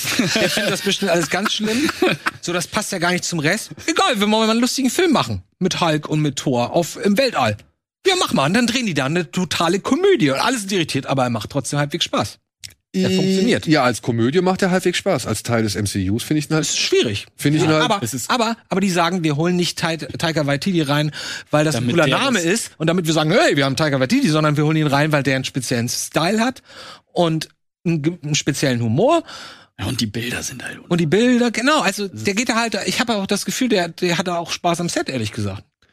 Ja. Was auch nicht normal ist. du, ich, ich, also es war auch die denkbar richtigste Entscheidung, ihn zu Mhm. nehmen, um, und da sind wir aber beim Knackpunkt, um den dritten Tor ranzunehmen. Der erste Tor war jetzt schon nicht so, hm, in den Avengers-Filmen hat Tor funktioniert, weil da war er halt eben nur ein Mhm. Teil des Ganzen. Aber dann kommt der zweite äh, Torfilm daher, Dark Kingdom, den ja viele als einen der schlechtesten Marvel überhaupt Ja, sehen. Was ich, ja. ich jetzt nicht so ganz sehe, aber ich bin ja, also für mich, also bei mir schlägt ein Herz in, in, für Tor 2. Und, aber die Figur an sich mit ihren Einzelfilmen war ja so gesehen verbrannt. Hm, ja. Und wenn man es so mitbekommt, soll Chris Hemsworth ja auch echt gefleht haben darum, zu also wirklich gefleht haben, dass man was mit der Figur macht. Ein bisschen sympathischer. Ja, nee, nee, aber vor allem, dass man die Figur irgendwie, dass man was, was Neues bringt. Und ich glaube auch großes Thema war, schneidet dem die Haare ab. Ja, bitte schneidet dem die Haare ab. So, das war wohl auch echt ein großer Wunsch von ihm. Und ja, ich glaube, es war der richtige Move zur richtigen Zeit, Taika Waititi dazu äh, damit zu beauftragen, Tor 3 zu machen, der dem Ganzen halt einfach eine neue Leichtigkeit reingebracht hat. Ja. Er zahlt meiner Ansicht nach trotzdem nicht auf den großen Masterplan ein, weil ich soll ja trotzdem ernst nehmen, dass da eine große Bedrohung im Hintergrund äh, läuft und so. Und ähm, da ist für mich einfach Tor 3 sticht zu sehr raus. Hm. Aber trotzdem würde ich nie die Klasse aberkennen, die da gele- geleistet wurde. so. Und er, ich meine, der ist ja auch keinsterweise gefloppt, oder? Nö, ist, Er ist gut gelaufen. der ist gut gelaufen. Ja. So. Und die, und das ist auch eine Message gewesen von Marvel. Zu sagen, ey, wir machen nicht immer alles nach Plan B. Ja, aber die Message ist mittlerweile auch schon meiner Ansicht nach echt verwässert worden. Und sehr stark verwässert worden. Weil so viele Filme, die haben versucht, irgendwo jetzt mal sich in anderen Genres auszuprobieren oder andere Genres aufzugreifen. Und am Ende des Tages waren sie halt dann doch wieder ein Marvel-Film. Hm. Wie zum Beispiel Black Widow. Wie zum Beispiel Spider-Man Far From Home. Oder wie, weiß ich nicht, Shang-Chi. Ja, Also, also. da erinnere ich noch nicht mal mehr die Story, ehrlich gesagt. Shang-Chi. Ja. Zehn Ringe. Ja. Naja. Also der, der, der Vater möchte seine beiden Kinder umbringen aufgrund eines Medaillons, um da irgendwie einen Zugang zu so einem geheimen Reich zu finden. Oh, und die Kinder sagen, ah, weißt du was, Dad war scheiße, aber wir schließen uns die an. Und dann stellen sie fest, Dad war doch scheiße und ziehen ihr eigenes Ding durch. Da sind mir auch vor allen Dingen die schlechten CGI-Effekte von der Bustour im Kopf geblieben. Obwohl der Kampf eigentlich im Bus ziemlich cool war. Ja, aber Aber die CGI-Effekte rundherum, die waren furchtbar. Und da meine ich so, ne? Da haben sie versucht, irgendwie alles Mögliche reinzubringen an, an neuen Settings, neuen Elementen und bla bla. bla. Aber du siehst, also ich gucke mir den Film an und ich sage, es ist nichts anderes als ein Marvel-Film. Das stimmt, aber ich, als ich den gesehen habe, ich habe im Kino dann auch schon teilweise so den Unmut gemerkt, dass das ja wirklich Richtung Bollywood geht, ne? So mit, mit der Musik, die du drin hast und so ein bisschen, ja, so vom Style her, also im, im Umfeld des Ja. Kinosaals, mein ich, herausgehört zu sagen, so, Auf ui. der, auf der Pressevorführung oder im nee, nee, im normalen, in einer normalen Vorführung. Echt, da wurde der Ja. Bollywood, äh, da wurde ein Bollywood-Argument gebracht? Nee, nee, das nicht, aber so wenn dieser Style reinkommt, Ja. von wegen der Lieder, das äh, glaube ich ist da einen nicht so. Die, die dachten halt, sie sehen jetzt einen klassischen Ey. Marvel, aber Und ich muss hat sagen, es schon probiert so ein bisschen. Das ist schon der Marvel ein bisschen für den Osten, ne? Ja, Ich meine, die meisten Leute gucken im Osten. Filme. ist halt wieder eine andere Kultur reingebracht Mhm. oder versucht reinzubringen, finde ich nicht schlecht. Also ich finde die Ansätze nicht schlecht, ich habe mich auch darüber gefreut, aber was es dann am Ende ist. Ja, ich muss halt sagen, die kindliche Faszination für sowas, die fehlt mir leider. Die kann ich nicht mehr so ganz aufbringen. Dafür bin ich ein bisschen zu müde von dem. Naja. Die muss ich dann tatsächlich, oder die bringe ich dann tatsächlich, und das ist sogar in, im erstaunlichen Maße, bringe ich dann tatsächlich jetzt für diese Tollywood- und Bollywood-Filme auf. Die echten. Die echt. Nee, ohne Scheiß. Ich war in diesem Triple R oder Rise Raw Revolt oder RRR und ich werde jetzt versuchen, am Wochenende in diesen KGF Chapter 2 zu gehen. Es war wirklich, Gehen die denn Diese auch so lang? Oder? die gehen Ja. drei Stunden. Ja. Ja. Mhm. Und er also- saß neulich bei mir, er hat gar nicht mehr aufgehört, davon zu schwärmen. Ey, das und ist- ich mach noch mal den. Trailer an und guck dir mal. Und ich muss gestehen, ja, okay, dann mache ich mir den Trailer an und denk so, Aber was, Was fasziniert dich daran jetzt, diese andere alles Welt? ist diese big. Alles ist big. Alles ist big, so, alles ist Produktion, Pathos, ja. alles ist wirklich übertrieben und überzogen. Und wenn irgendwo noch eine Pose reinzuquetschen ist oder reinzuquetschen, wenn man die irgendwo reinquetschen kann, dann wird die da reingequetscht. Und dann sind aber auch so Action-Szenen dabei. Ja, die sind alle nicht irgendwie auf irgendwelche vergleichbaren Standards mit irgendwelchen Marvel-Filmen so. Geht aber auch mittlerweile. Aber muss ich auch sagen, es geht wirklich mittlerweile, es ist wirklich gut mittlerweile. Und trotzdem werden die mit so einer aufrichtig naiven Ernsthaftigkeit irgendwie dahergebracht. Und das ist, das macht so einen Spaß. Das macht so einen Spaß, weil du, das sind so, so, so Feierfilme, das sind so Jubelfilme, so. Das ist, das ist ein einziger Jubelmoment nacheinander, so. Und, Das ist und, drei Stunden. ne? und das drei Stunden lang. Und dann, wie, wieso heißen die eigentlich alle so komisch? Was, was- ist das das Abkürzung? Naja, dieses RRR, äh, ich kann es gerne rezitieren, der Film hatte eigentlich keinen offiziellen Titel. Und sie haben ihn halt Lass mal vier Stunden Megafilm für 300 Millionen drehen. sie haben ihn halt nur später. RRR genannt, weil der eine Hauptdarsteller mit R geschrieben wird, der andere Hauptdarsteller mit R geschrieben und der Regisseur heißt SS Rajamouli. Und dann haben sie gesagt, komm, das ist halt jetzt der 3R-Film. Ja, warum haben sie dann den, den Film von vorher nicht BBB genannt? Weiß ich nicht. Bettina Wiese noch. Aber der. Titel hat sich halt durchgesetzt und jetzt haben sie dann irgendwann noch schnell herausgefunden, okay, wir müssen noch irgendwas dazu erfinden. Und dann haben sie halt Rise, Raw, Revolt irgendwie erfunden, was aber auch ein bisschen passt zur Geschichte. Und ja, aber trotzdem ist es jetzt einer der erfolgreichsten. Filme der Zeit so, ja. Und KGF Chapter 2 stellt sich gerade an, das schon wieder zu brechen, den Rekord so. Also Beides Inder, ja? beides in der. Mhm. Und wirklich mit einer Ästhetik, das ist Zack Snyder hoch 10, das ja, ist aber weißt du, woran das liegt? Wir waren halt jahrzehntelang daran gewöhnt, diese cheesy, ich will jetzt nicht sagen schlecht gemacht, aber jetzt technisch nicht alles auf der, auf dem höchsten, Stand. äh, auf dem höchsten Stand habenden ähm, Elemente zu haben. Und man hat das immer so ein bisschen belächelt. Ja, äh, also nicht asiatisches, aber gerade indisches Kino. Ja, So. Und dann kam so ab der 2000er kam plötzlich so dieser ähm, dieses Wohlwollen von ganz vielen Menschen für diese klassische Bollywood-Filme durch. Also meine Schwester hat da, die ist dafür ins Kino gegangen damals ständig für Bollywood-Filme, keine Ahnung. Und ich vermute mal, dadurch haben sie sich auch so ein bisschen wurden, wurden die Filmemacher ein bisschen erwachsener und erfahrener.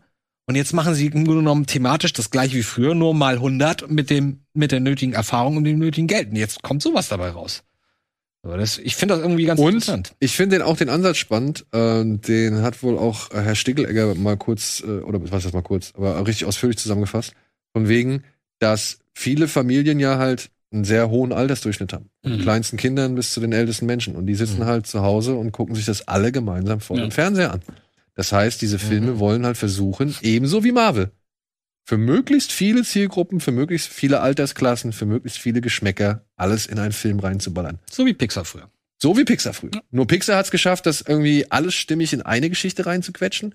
Und hier hast du bei RRR zum Beispiel, hast du plötzlich, Und 90 Minuten. ja, da, ja genau, und 90 Minuten. Und bei RRR hast du erst den bombastischen Actionfilm, dann hast du plötzlich das Kolonialistendrama, ja. dann hast du eine Rom-Com, dann hast du eine Bromance, dann hast du wieder plötzlich irgendwie das, das historische äh, Kontextdrama so, ja, dann wird nochmal in die Rückblende, geht's nochmal zurück in die Vergangenheit, wo halt irgendwelche anderen Kolonialverbrechen aufgedeckt werden. Da, da brauchst du natürlich so lange. Ja, und dann kommen wieder die Hero-Moments und dann kommt Ja. noch mal eine Romanze mit rein und dann muss noch die kleine Schwester befreit werden und äh, zack, ja, und am Ende bist du halt bei drei Stunden. Aber die sind so geil, ge- also und noch die Tanznummern, die dürfen nicht vergessen werden. Ich wollte, dafür ist es doch eigentlich. Die dürfen nicht vergessen Da hat werden. er auch, glaube ich, fünf Minuten drüber geredet, wie geil die Tanzsequenzen sind. Und vorgetanzt. nee, da hat er sich Nee, das, ist, das, das kann ich nicht. Aber die Tanznummern, Tauchst du da drei Stunden ab oder guckst Ja. du den dann gestellt? ohne Scheiß, ey. Wir, wir haben, die haben den Intervall, es gibt immer Intervalls, ja, die werden auch dramaturgisch richtig gesetzt, so, wo, wo halt wirklich krasser Moment. Aha. Jetzt der Moment, wo sie erstmal gegeneinander antreten. Oh nein! Pause. Ja. Und, und dann geht's halt weiter. Und bei uns haben sie gar keine Pause gemacht, sondern sie haben es einfach weiter laufen lassen. Und die Leute sind schon aufgestanden und wollten aus dem Kino raus, so, weil sie gedacht haben, okay, jetzt kommt da die typische Pause. Und dann lief der Film einfach weiter, so, ja. Und äh, es war echt, und dann halt mit dem Publikum. Das Erlebnis, ist ja ne? auch noch wirklich richtig geil. Die Leute leben das. Die sind so euphorisch. Ich habe ich hab gesehen, wie sie Gitter aus Stacheldraht vor die Leinwand gepackt haben in Indien, damit die Leute nicht auf die Leinwand sind. Ja. Also, geil. so, jetzt sind wir von Avengers beim geht's. Ja, so geht's. Aber guck mal, da ist die Entwicklung. Also ich muss sagen, es ist für mich auch ein Teil der Entwicklung, weil ich halt, so sehr ich den ersten Avengers gefeiert habe, um jetzt mal auf den Punkt zu kommen, und das alles genießen konnte mit einer gewissen kindlichen Euphorie oder mit einer, mit einer Begeisterung, so sehr ist diese Euphorie dann jetzt nach den Jahren irgendwie dann doch ein bisschen abgeflacht. Aber ich glaube, das ist normal. ja, genau. Also, Und ich denke mal, irgendwann werde ich auch über Bollywood, sag ich mal, entspannter denken wenn du als jetzt. bist. Genau, Ja. wenn ich gesättigt bin. Ja. Aber das ist momentan das Eskapismus und Euphorie und Überwältigungskino, wie es Tino so schön sagt, das mir momentan etwas mehr gefällt. Und es sind halt nicht mehr die Dinger, wo, wo er mit dem Pferd unter irgendwelchen LKW durchrutscht und so, weißt du? Kennst du das Ding noch? Ja, ja, aber genau das ist, finde ich aber geil. Es gab ja echt eine, eine, eine Weile lang diese, diese, diese Memes, die einfach nur besten Ausschnitte aus den absurdesten Bollywood-Filmen sind. Aber das, wo er da echt mit dem Pferd angeritten kommt, so mit 100 km und vorne plötzlich wird, der, wird, wird die Straße versperrt von so einem LKW und er. Und dann, das ist so geil geschnitten. Dann bleibt das Pferd im Grunde genommen stehen. Und dann fällt es um, plups. Und dann rutscht es unter den Pflaster durch. Das ist so abgefahren. Das ist so viel aus, aber- er, er, er kommt ein Motorrad auf ihn zugerollt, er boxt es, so dass es sich halt einmal in der Luft dreht und dann fängt er es halt auf und schmeißt es halt durch die Gegend. So, ja.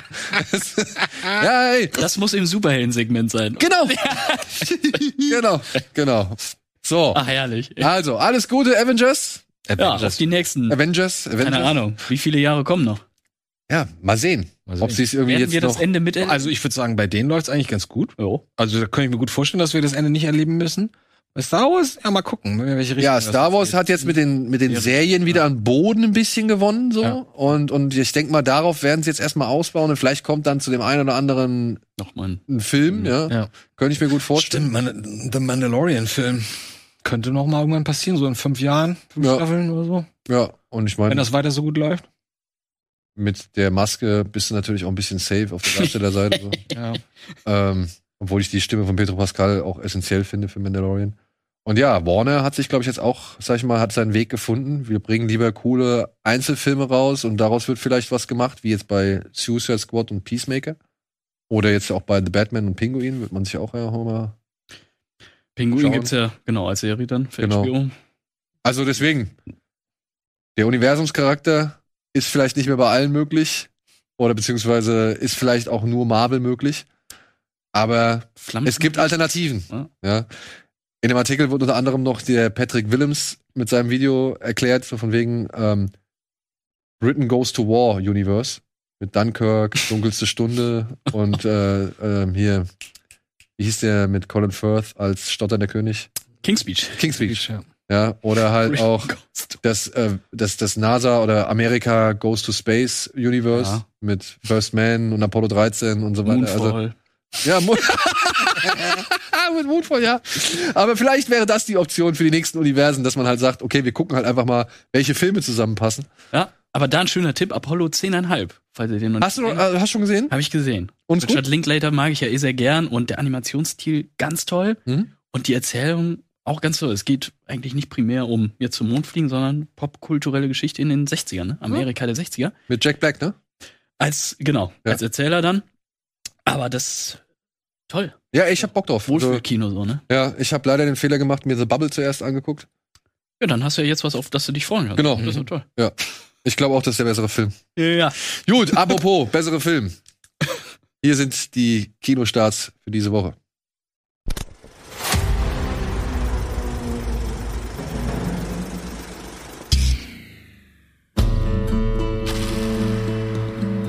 Bist du neu hier?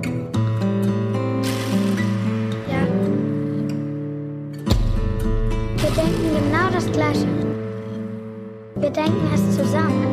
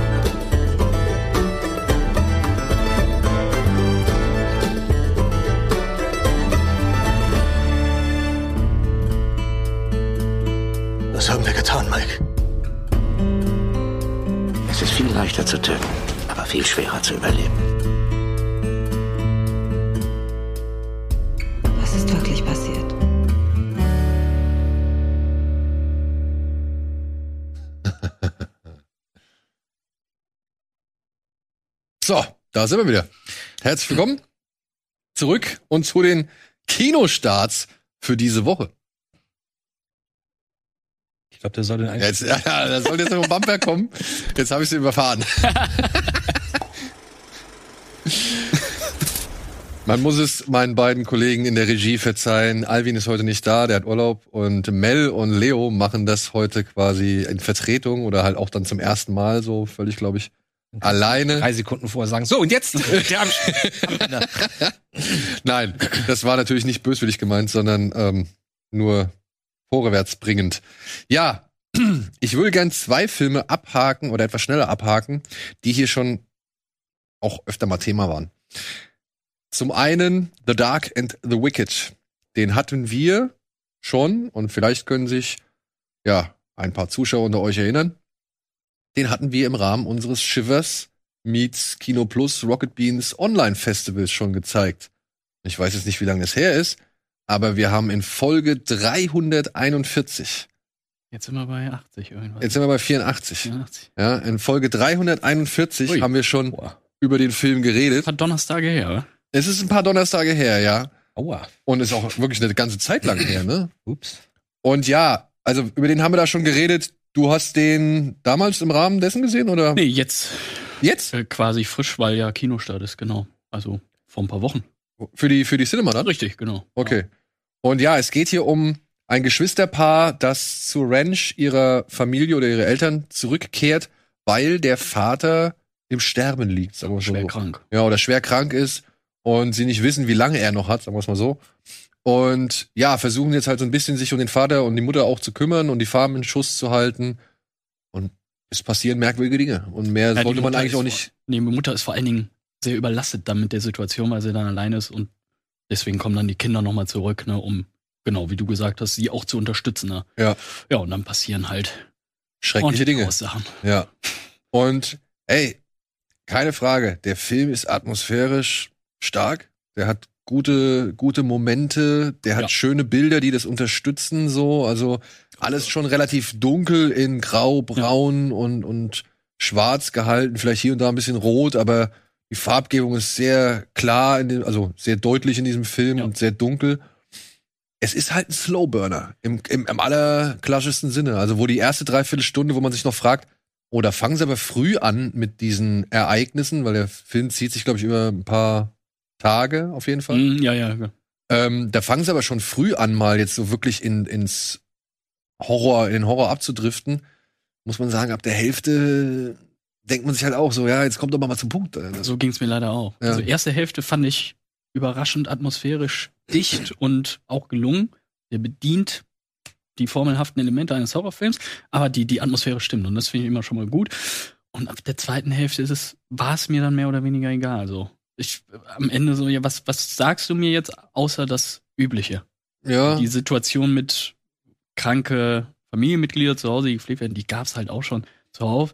Ich finde es halt super, dass der Regisseur, ist ja der äh, von The Strangers auch gemacht hat, seine eigene Familienfarm als Drehort genutzt hat. Okay. So, solche Infos finde ich immer noch mal ein bisschen geiler, weil du dann natürlich auch so dieses ganze Spukige, was es da noch gibt, und noch mal vielleicht ein bisschen mehr anders. Aber aber er hat schon auch dann immer mal wieder so ein paar er hat Momente. überraschende Ja. Momente, auch, im, auch in der zweiten Hälfte drin. Wenn zum Absolut, Beispiel ja. irgendwie plötzlich Leute am Telefon sind, die behaupten, niemals da Ja, gewesen zu ja. sein und so, und, so- und so Sachen halt. Also das, da, da finde ich, da hat der wirklich echt ein paar starke Momente, aber dazwischen ist halt auch echt immer ein Genau. bisschen Leerlauf und, und du hast halt schon irgendwo Also ein paar ich fiese fragst- Einzelszenen. Ja, genau. auch. So Und du fragst dich aber trotzdem, okay, warum, ja, was soll ich jetzt mit den Informationen Genau. anfangen oder wo soll die Szene hinführen? So, es sind so ein paar einfach Momente dabei.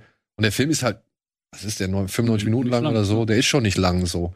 Aber es wiederholt sich halt ab der zweiten Hälfte irgendwie ein bisschen oft. Shondaland hätte da einen neun Stunden draus gemacht. Ja, das stimmt wohl, das stimmt wohl. Aber er ist wirklich inszenatorisch, fand ich ihn echt gut. Also Ja. ist beileibe nicht schlecht. Nee. Ja. Ich muss gestehen, ich weiß nichts über den Film, aber wenn da in einem Trailer steht, der unheimlichste Film seit langem, werde ich ganz hellhörig, weil wann hast du mal wirklich in letzter Zeit einen unheimlichen Film gesehen, der nicht nur auf Schockeffekt oder, Sch- oder Jumpscares setzt, sondern wirklich Atmosphäre aufbaut und sagt so, hier, guck mal, wie unheim, unangenehm das hier ist, fühl das mal. Das ist so selten heutzutage. Das ist tatsächlich dann auch bei dem Film der Fall, dass der nicht so sehr auf Jumpscares setzt. Ja. Also da sind, äh, da, da wirst du eher, sag ich mal, mit so einer Art Shining-Moment Mhm, ja. abgeholt oder sonst irgendwas. Also, Okay. Also Bin ich- Atmosphäre ist vorrangig. Ja. Das ist- aber er ist halt auch langsam. Und der nächste Film, den du, ich weiß nicht, hast du die Innocence gesehen? Äh, nee, ich habe gestern was anderes gesehen. Ja, gut, dann reden, wir- da reden wir gleich noch drüber. Du hast Fresh gesehen, ne? Ich habe Fresh gesehen. Ja. Ja, stimmt, den habe ich gesehen, genau. Ja, nee, dann, aber jetzt reden wir noch mal über die Innocence und über den habe ich jetzt auch schon sehr oft gesprochen. Es geht hier um ein Geschwisterpaar, Ida und Anna, die ziehen mit ihren Eltern in Norwegen in eine Hochhaussiedlung, weil der Vater einen neuen Job hat. Und ja, die Sache ist halt die, Anna ist geistig beeinträchtigt und Autistin muss halt ständig beobachtet werden, es muss sich um sie gekümmert werden. Sie? Die Kleine? gerade? Nicht die Blonde, sondern äh, die etwas ältere. Genau, die ältere. Ihre Schwester. Genau. Und deswegen rennt Ida halt jetzt so ein bisschen allein in der Gegend rum und trifft dort dann halt auf den Nachbarsjungen. jungen Nachbarsjungen Ben. Und ja, sie stellen fest, dass sie nicht nur irgendwie miteinander ohne Worte beziehungsweise nur auf Gedankenebene ko kommunizieren können, sondern auch andere Fähigkeiten haben. Und gleichzeitig gibt's noch ein anderes Mädchen namens Aisha, Mhm. die in einer äh, besonderen geistigen Verbindung eben zu Anna steht. Mhm. Und die vier stellen halt fest, okay, wir sind hier speziell und wir können hier spezielle Dinge machen und das führt halt auch zu Speziellen Dingen. speziellen Dingen, so sagen wir es mal so. Und Okay. ich, ich, hey, für mich einer der besten Filme des letzten Jahres. Ja. Klingt gut. Bisschen Chronicle-Vibes, so wenn man so erzählt. Aber äh, gerade was das Ausprobieren so von den Fähigkeiten angeht, aber dann doch ein ganz anderer Einstieg. Genau, und, Aber und ist es ein Thriller dann trotzdem? es ist alles. Es ist ja, also ein bisschen, wenn man das so nennen kann, Superhelden-Thema, aber wirklich weise eingesetzt, auch von den Okay. Effekten her sehr gut eingesetzt. Denk an Vor Let the Right One in. Ja, genau. Ja, ja. Also so minimal. Drama, ne? Also es ist wirklich Okay. ein heftiges Drama. Ah. Also da gibt's auch Szenen drin, boah, Uh, aua. was auch so Tiere angeht. Hat das Mädel was, was eine spezielle Verbindung zu der beeinträchtigten? Ja, Mädel? Genau. Hat sie, ähm, hat sie diese, ähm, diese Hautkrankheit?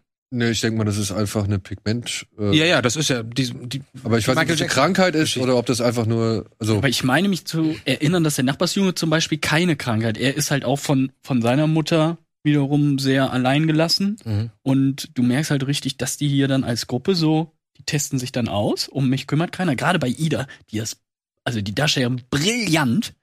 Die ganzen, Kinderstar die ganzen Kinderdarsteller sind einfach Wahnsinn. super. Und, Und der Regisseur, Film oder Norwegischer. norwegisch? der Regisseur S.G. Vogt, das ist der, der unter anderem das Drehbuch für Thelma geschrieben hat, falls du von Mhm. dem schon mal gehört hast. Klar. Der hat jetzt das Drehbuch für der schlimmste Mensch der Welt oder Worst Genau. Person in the World geschrieben, so. Also ist halt schon ein versierter Drehbuchautor. Das ist sein zweiter äh, Nice. Regiefilm oder seine zweite, seine zweite Regiearbeit. Und wirklich, der Film, Also, der hat mich schon innerhalb der ersten 20 Minuten als Elternteil Mhm. So angespannt. Ich war wirklich, ich war so, ich war so äh, unter, unter, unter Druck irgendwie und ich Ja. war so, boah, Alter, ey, bitte, mach das nicht. Und, und dann aber halt mit einem, und das ist das Schöne, mit einem Verständnis. Also der, der, der erzählt halt wundervoll aus Ja. der Position der Kinder raus. So, ja, und SG Vogt sagt halt auch selbst, er hätte den Film niemals machen können, wenn er nicht jetzt selbst Vater Genau. wäre, so. wollte ich gerade sagen, das hat er per Einspieler beim Fantasy Filmfest sogar gebracht, dass er aus der Sicht der Kinder, wenn er kein Vater gewesen wäre, gar nicht hätte machen können. Ist interessant, dass du das dann auch so siehst, weil für mich als äh, Kinderloser, ich kann das natürlich nur ein Stück weit aus meiner eigenen so Kindheit nachvollziehen, wenn man sich ausprobiert hat, ne, wenn man dann auch Erfahrungen so, du wirst klar wird Anna bevorzugt von den Eltern, weil sie sie braucht ja diese Unterstützung Mhm. mit äh, mit ihrer Krankheit und klar fühlen sich Kinder dann irgendwann so allein und suchen sich andere Ventile so, ne? Klar. Und das schafft der Film nicht. Ich fand einen Ticken zu lang, also geht etwas über zwei Stunden, aber das, was der erzählt, so als Thema, Und das hat auch echt geil gefilmt. Ja. Also wirklich gut gefilmt. sieht super Okay. Ja. aus. Also Ja, dringende guck ich Empfehlung. Guck Ich meine, du hast ihn ja. Also, wir haben dir, Ach, der war mit in dem. der war mit dabei. Alles klar. Auf jeden Fall. Hätte ich mir vielleicht doch The Contractor nicht angucken sollen. Den habe ich weggelassen. Ja, gut, Ist er- dann, so äh, ist er nicht, aber es ist schon. also wirklich, liebe Leute, ich weiß jetzt nicht, ich habe mehrfach gehört, dass der Film nicht so leicht zu finden ist. Ich hoffe, er ist irgendwo in der Nähe in eurem Kino, weil, Kino. ja, Programmkino, guckt bitte wirklich, und wenn ihr ein paar Kilometer fahren müsst, ey, aber der lohnt sich meiner Ansicht Ja. nach. Er lohnt sich wirklich. Das ist mal wieder echt ein schöner Beweis dafür, dass es auch anders geht. Und wir sind doch alle immer glücklich, wenn es auch endlich mal ein bisschen anders geht. Und Ja. ja. alles immer die gleiche Einheitsgrütze. Genau, genau. Und du hast halt wirklich tolle Darsteller, du hast eine Wahnsinn, fantastische Kamera irgendwie, du hast schöne Effekte, die halt echt richtig dezent und genau auf das Wesentliche konzentriert sind und ein Finale, mein Freund. Oh, das haben wir auch nicht alle Tage, ein schönes Finale. Also das ist wirklich Ich bin, äh, ja, okay. Guck ich mal. Ich überzeugt. so. Aber wo du es jetzt schon gerade erwähnt hast, dann machen wir doch direkt mit The Contractor weiter.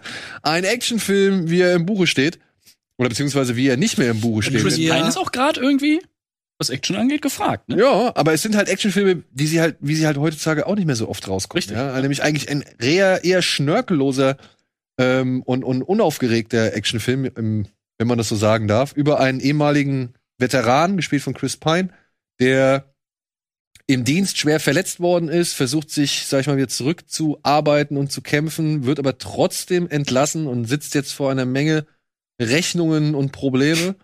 Und ja, kontaktiert einen alten Freund, Ben Foster, der ihn halt in die, ja, wie nennt man das? Sicherheitsfirma oder, oder Wir wissen ja alle nicht, was es ist. ja, also der ihn auf jeden Fall in die Firma von Kiefer Sutherland, einem ebenfalls ehemaligen Veteranen, mit reinbringt, damit er dort einen Auftrag erledigt. Und er sagt halt, okay, mache ich mit.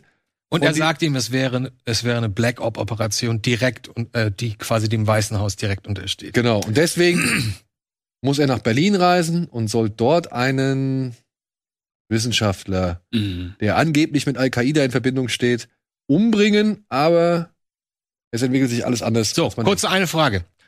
US-Film, Spionage, spielt in Berlin. Wer ist die deutsche Kontaktperson?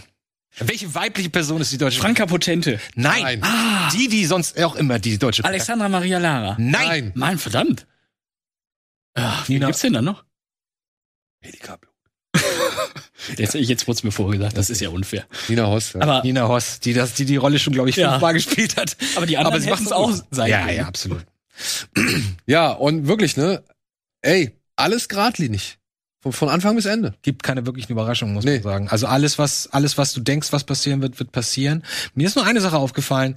Wenn man nur das Skript sich mal anguckt oder nur darauf achtet, was gesagt wird und was passiert, ist es schon sehr, sehr plump alles, ja. Aber ich habe das Gefühl, dass der Regisseur da versucht hat, irgendwie das Bestmögliche rauszuholen. Der wollte irgendwie so eine Art Indie-Drama-Kino-Action machen. Und du hast es selber gerade ja auch erwähnt, ne? Das ist sehr viel ruhiger, als man es erwarten würde und so. Und ähm, Tarek Saleh, okay. Kennt man den Regisseur? Ich kannte ihn bislang. Ich habe das Gefühl, das ist so, die haben kein Geld. Ähm, aber sie denken sich, ah, wir wollen mal gerne diesen Regisseur ausprobieren. Gib dem doch mal so ein normales Skript. Und der soll mal und gucken wir mal, was der daraus macht. So Testlauf. Ich habe so ein bisschen das Gefühl, dass bei dem Film so ist. Ansonsten hatte ich ziemlich viele Fragen und Irritationen bei dem, bei dem Film. Aber ähm, Ach, was? Ein, eine Frage musst du mir beantworten. Ja, Chris Pine, ja. Ähm, fünf Einsätze im Irak oder so, wurde gesagt, oder vier, in Afghanistan und Irak. So. Wieso ist der so ein Top-Geheimagent? Der kommt nach Berlin und weiß sofort, was er alles zu tun hat und, und wie er sich benimmt und wie er sich verhält und was er, wie man, also es war alles so, hä, wieso ist er jetzt Geheimagent? Wieso weiß der das alles? Das fand ich sehr, hat dich nicht irritiert? Vielleicht wurde er gebrieft. Haben wir nicht gesehen. Chip Ja, haben wir nicht gesehen, aber müssen wir jetzt sehen, wie er wirklich sich da, sag ich mal, sämtliche Daten und was Ich wollte nur sagen, ich, ich schreibe mir das alles auf, weil ich das sonst vergesse. Und ich habe auch lang nach Berlin. Ja, aber Ja, ne? Der Flug ist lang. Irgendwas muss man ja machen. kann man, kann man als Special Forces man das alles automatisch, wo er in Berlin ankommt? Das war meine Irritation. Okay. Weil Ja, als Soldat bist du ja nicht gleichzeitig ein, ein guter Geheimagent, wo es Ja. um Überwachung, um, um. Aber er war ja schon irgendwie auch Special Force. Ja, ich hatte mich nur ein bisschen irritiert. und So. Aber ich finde, Chris Pine macht das echt solide. Der macht das gut. Der, Ja, der, ja. der kriegt diesen, diesen aufrichtigen, äh, sag ich mal, Typ, Vater oder Familienvater hin. Oder gut hin.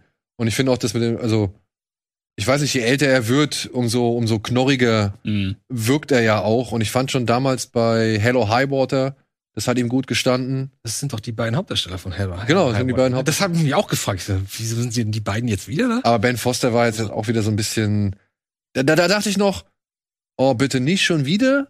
So, wenn du im Film bist, weiß ich eigentlich in der Regel, was deine Aufgabe ist. So. Mhm. Und dann muss ich sagen, das fand ich schön, dass das, das, dass sie da noch mal so einen, so einen, sag ich mal, anderen Dreh, Gott sei Dank, gefunden Aber haben. auch klar. Das war mir so klar. Dass, ja, nicht unbedingt dass- in der Form. Nicht Ich unbedingt. der- ja, ich hab die Beweise. Ich, Ja, nee, ich sag nur, ey, mir halt nicht unbedingt in der Form. ja. Ja? Ja. Und ich fand dann aber auch, dass der Film angenehm unpatriotisch war. Mhm. Aber was sollte die ganze Religiosität am Anfang? Weil da wird sehr viel Zeit darauf verwendet, am Anfang zu, zu sagen, dieser Mann ist ein religiöser Mensch.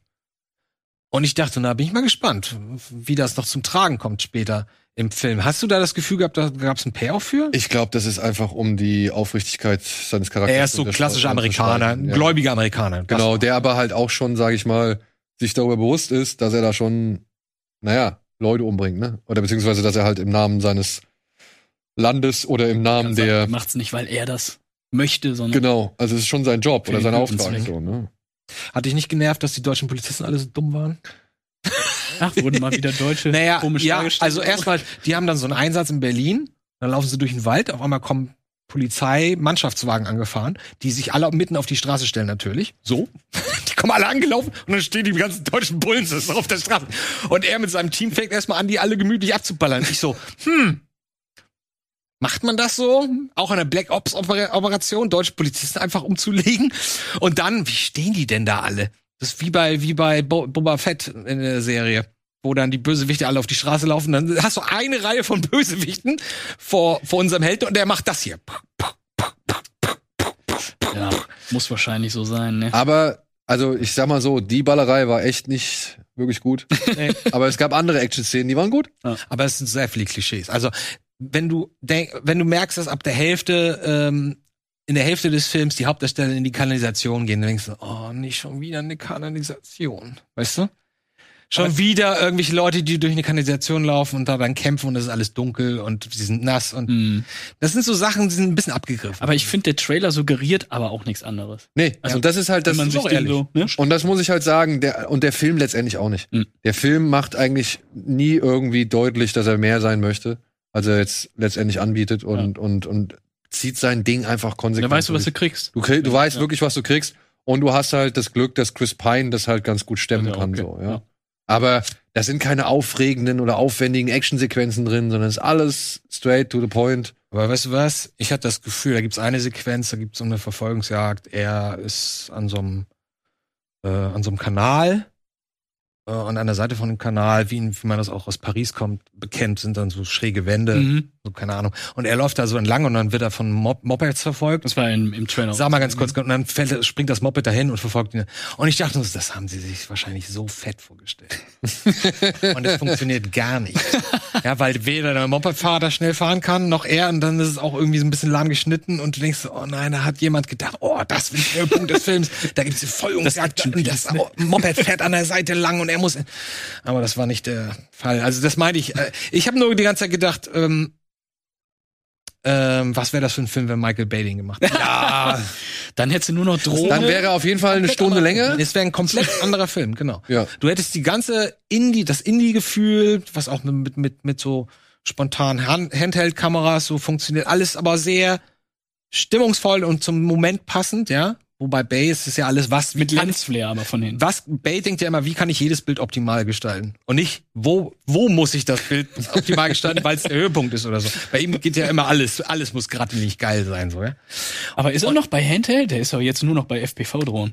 Ja, ach ja, natürlich. Also, ich habe Ambulance nicht gesehen, aber Oh, ja, ja, Ambulance nur- ist ein Drohnenporno. aber, aber Ambulance soll ganz geil sein, sagst du, ja? Was heißt ganz geil? Das ist auf jeden Fall einer der besseren, bess- besseren Bay-Filme der letzten Zeit. So. Guck, da gibt's auch nicht alle, allzu viele. Also ich meine, wenn du mit Six Underground überhaupt nichts anfangen konntest, den ich ja halt irgendwo äh, auf seine Absurdität in ja, sehr leiden kann, Das- ähm, dann ist das auch nichts für dich. So. Aber ich finde das geil. Jetzt sind wir bei Michael Bay, obwohl wir mal Contract haben. Ja, ja. Wie er dann merkt, ich habe hier was Neues gefunden, das mit den Drohnen. Und jetzt mache ich einen kompletten Film nur damit, Ja. weil ich es geil finde. Ne? Das, ein bisschen Emmerich-Style, ja.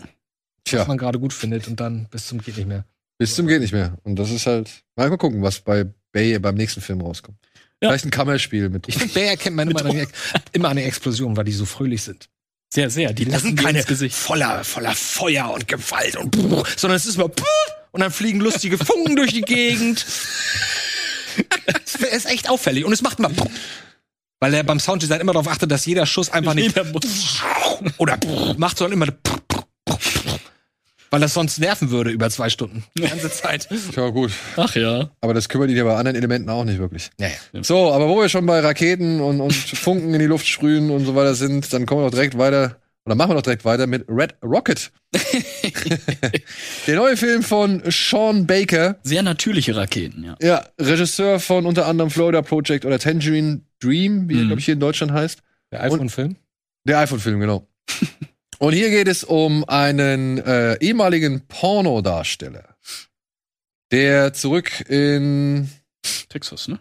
ja, wo ist Texas City. Texas City, ja. Auf jeden. Fall, er kehrt zurück zu seiner Ex-Frau und deren Mutter, die halt so im Randgebiet oder beziehungsweise im, im Speckgürtel einer Industriestadt leben, wo halt ein groß, großer Ölkonzern, sag ich Mhm. mal so, das ganze, ganze, den ganzen Landstrich drumherum versorgt, was diesen Landstrich dann aber auch ebenfalls zu einem sehr armen Landstrich macht. Und wie heißt der? Mike, Mikey Saber, ja, war lange Zeit als Pornodarsteller in LA erfolgreich, ist aber halt gestürzt und kommt jetzt zu Beginn des Films zurück.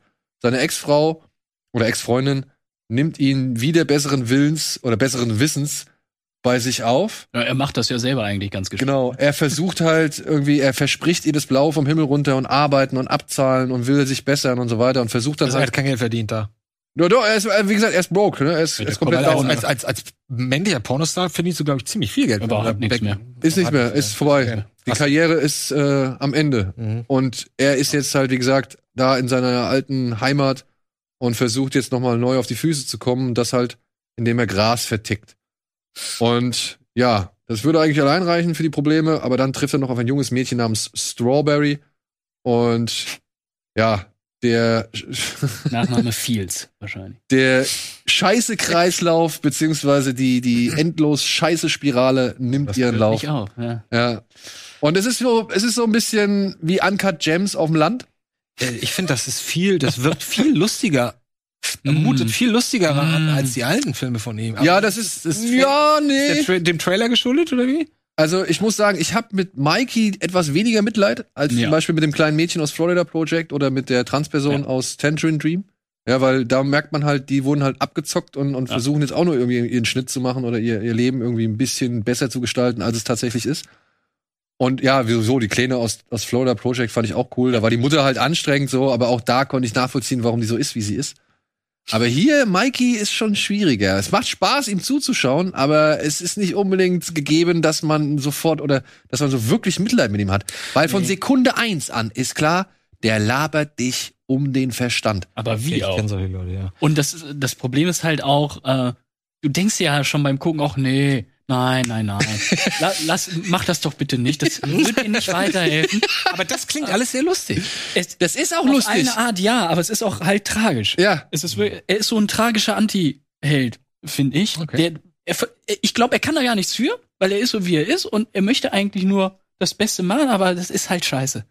Und das ist halt eine Charakterstudie, wie auch Florida Project fand ich auch schon großartig und hier echt immer dabei, sich dabei, das alles so, so beobachten und dabei zuzugucken, wie der Typ halt. Und wenn es um etwas geht, dann halt eben vor allem um ihn. genau. Ja, also es mag sein, dass er mal hier und da irgendwie dem einen oder anderen einen Joint zusteckt, weil er nett ist oder hier dem irgendwie Donuts besorgt, weil er halt irgendwie einen guten Tag hat oder sonst irgendwas so.